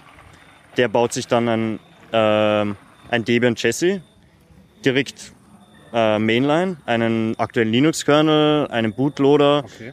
packt das alles zu einem äh, DD-Image zusammen. Ähm, kannst du schon ein DD auf die SD-Karte machen, einlegen, hochbooten. Draufschreiben, fertig. Ja, schön. Ja. Ähm, aktuell ist es ein sehr grundlegendes System, also es ist der Kernel drin für die ganzen Boards. Ähm, ein Debian mit SSH und viel mehr ist es eigentlich noch nicht. Ähm, aber wir unterstützen mal. Äh, Man kann aber immer noch jetzt mit apt-get dann die ganzen Sachen Sicher. installieren. Also Ja, man kann danach nicht alles mehr. installieren, was man will. Ja. Ja, was eh angenehm ist, wenn man so ein gebautes System hat, das möglichst minimal ist. Das habe ich Ja. bei Raspberry immer furchtbar gefunden, dass du einen ganzen X-Server schon draufgeklatscht bekommst. Wie Ja. groß ist so ein System? Ähm, wir bauen das Image 1 Gigabyte, aber wenn du es komprimierst, sind es 150 MB oder drei, um die 300, 400 MB äh, Image wirklich beschrieben. Also es ist relativ kompakt, du hast einen, aber einen aktuellen Kernel auch dabei. Also nochmal, welche Hardware ist das aber nicht? Ähm, die, wir unterstützen momentan Olimex, das ist ein offener Hardwarehersteller aus Bulgarien. Der baut ähm, Allwin, auf Allwinner Chips Basis, das ist so eine chinesische Firma, die baut so kleine ARM äh, on Chip. Die sind, ja, gibt's Single- und Dual-Core mit halben oder bis zu ein Gigabyte RAM. Allen möglichen Sachen drauf und relativ gut verbaut robust. Ähm, und was wir auch unter, was wir auch schon getestet haben, ist das Banana Pro vom Harald. Also ist genau derselbe Chip drin, funktioniert eigentlich genau gleich. Wir haben ein paar Treiber mehr in den Kernel geladen und es funktioniert mit genau denselben, genau derselben Software. QB Board 2 baut, baut ein Image, aber wir haben keins zur Verfügung zum Testen. Also wenn irgendwer andere Boards auf Allwinner Basis hat, Ich habe einen QB-Bot 3. sollte auch gehen. Das ist das Track. Den QB-Truck, genau. Track, das habe ich. Ich hätte gern das den ein QB A20 Board noch oder 4. ein Äh, Ich glaube, das war der Nachfolger, der ähm, A40, glaube ich, ist das.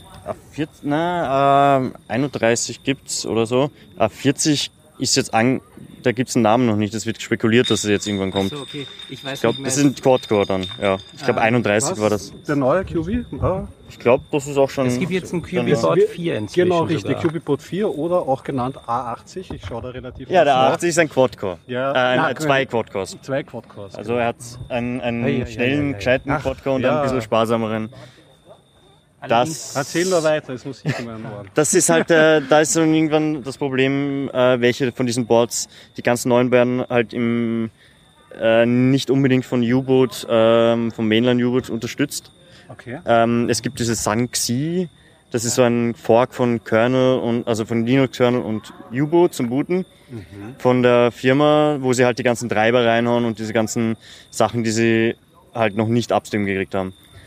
Äh, sobald das aber Mainline ist, kann man das ziemlich leicht mit drei Files. Also wir haben momentan einen Ordner, wo wir drei Files drin haben, wo eigentlich nur das Target drin steht von den Boards. Und damit baut schon eine neue Architektur. Okay, aber dann, dafür diese Dinge müsste man, muss man, das muss man noch aussitzen ein bisschen. Ja, muss halt warten, welch, wann halt ein neuer Linux-Kernel kommt, mit was dann drin ist. Was ich gesehen habe von der Unterstützung ist aber von 4.2 und 4.3 stehen die geplanten Features und dort fehlen halt noch immer Sachen. Also es, es fehlen halt auch äh, noch so Sachen wie ähm, Audio-Support von ähm, A20, also von dem Board, von dem Chip. Okay, Und, ähm, die Beschränkung. Smart Sarah, was, was mache ich damit dann? Mit Entschuldigung, die Sarah-Box. Was mache ich mit der? Also Oder was kann ich mit der machen? alles, was man halt so mit einem Armboard machen kann. Ähm, unser Ziel wäre, dass man wirklich dann von Open Source Domotics einen Stick anstecken kann, das bootet hoch und man kann direkt, hat IPv6 äh, im ganzen Netzwerk und kann sofort auf alle Sensoren zugreifen. Ich kann dann meine Rasenmäher und Aquarien damit Genau. abtasten und steuern. Alles, und was so. man halt so rumstehen hat. Und äh, wir experimentieren gerade noch mit ähm, Webinterfaces für, für Smart Home, dass man das halt vielleicht auch einfach in ein, ein Webinterface kriegt, dass man einfach nur sagt, ich will das mit dem Interface, kompilierst dazu, bau das rein, mach Pakete, beziehungsweise da werden wir einfach ein eigenes Debian-Repo noch zusätzlich anbieten. Das brauchen wir sowieso für neue Wenn man Kernel-Versionen. unterstützen will, was sucht ihr derzeit? Geld oder Leute oder Zuneigung? Ähm, genau. Also wenn werden wir mal irgendwie das mit dem Debian Rep und so weiter machen und die, weil momentan ist Harald unser Sponsor vom Server. Wir können seinen Server teilweise mitverwenden für die ganzen Pakete, also die ganzen Images ausliefern und so. Ähm, ja, wenn das Ganze mal größer werden sollte, nehmen wir auch gerne einen gesponserten Server. Wo Ah. findet man das? Hm? Wo findet man die Sourcen? Die Sourcen findet man auf GitHub, OS Domotics, äh, Sarabox V2. Ja, einfach im OS Domotics GitHub vorbeischauen, kann man noch andere Sachen suchen. Also äh, welche Skills braucht ihr derzeit sozusagen von Leuten, die mithelfen? Hm, ja, entweder irgendwelche, also neue Hardware-Support können wir sowieso nicht leisten. Also wir werden jetzt nicht Linux-Kernel-Patches schreiben. Außer wenn jemand zuhört, der jetzt Kernel-Entwickler ist und super toll, dann bitte gerne direkt in den Kernel rein. Aber ansonsten, ja, vielleicht Leute, die sich mit Vagrant auskennen, um da ein bisschen was zu optimieren. Ansonsten, ja, ähm, ich mache das mit dem Christian zusammen, der kennt sich ziemlich gut aus mit auch mit den ganzen Building-Sachen und Kompilieren und Zeugs. Ich habe die Vagrant-Umgebung gebaut.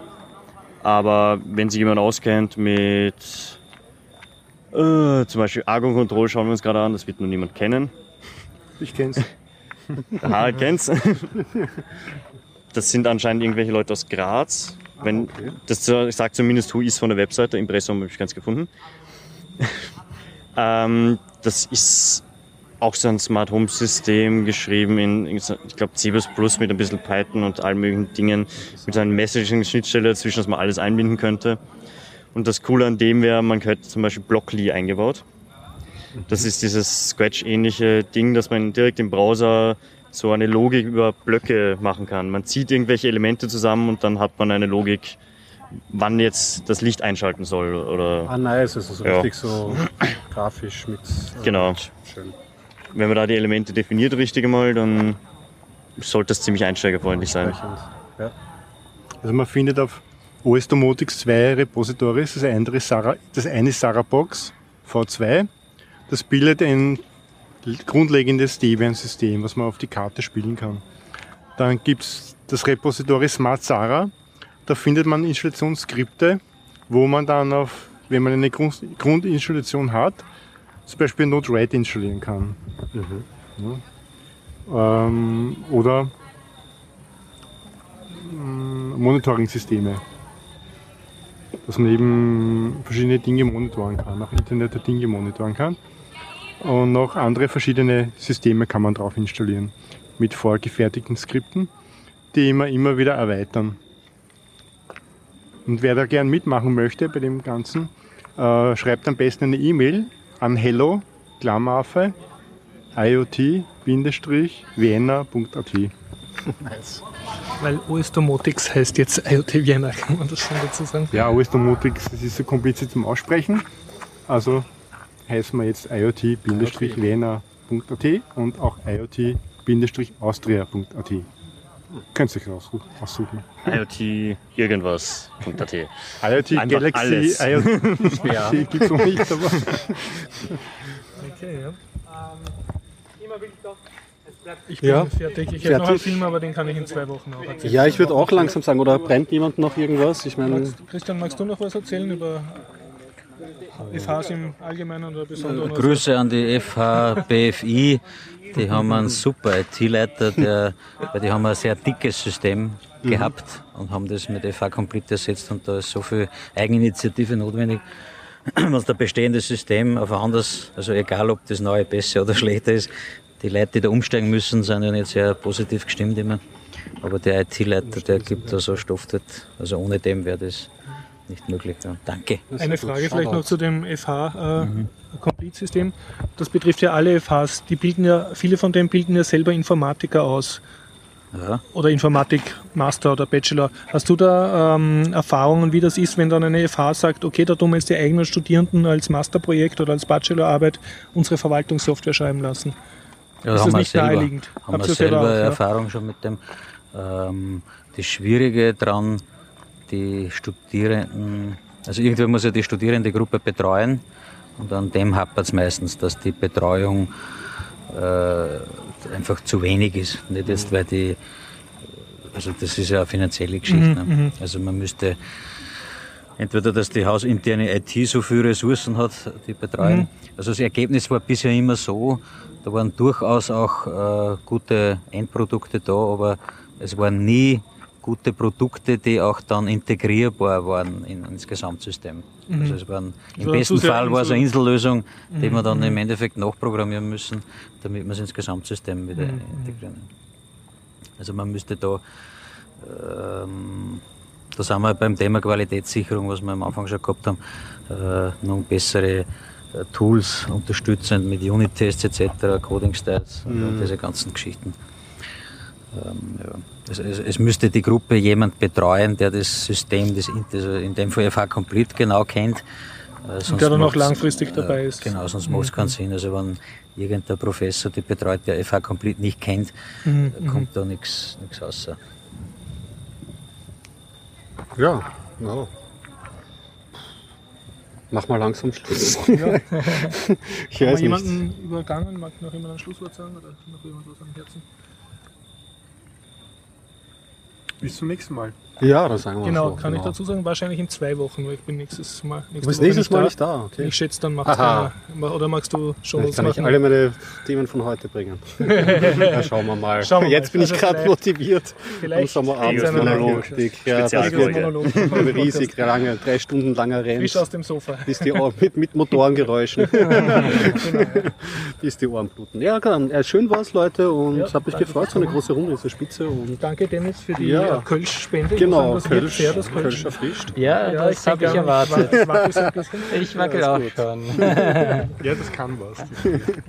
Sehr gut. Danke, Christian, für den Besuch. Ja, und danke für die Einladung und, und eine super interessante Runde. Gefällt Ja, das war heute wirklich. Ich habe nicht gewusst, dass da so viel. Und sonst prinzipiell im Sommer, wir treffen uns hier jeden Dienstag um 19.30 Uhr. Mhm. Und wenn es dann wieder schier wird, so ab Oktober in der Zypresse, Westbahnstraße 35a, jeden Dienstag um 19.30 Uhr. Alle herzlich eingeladen, die jetzt immer noch zuhören. Na dann. Tschüss, bis dann. Tschüss. Tschüss. Baba.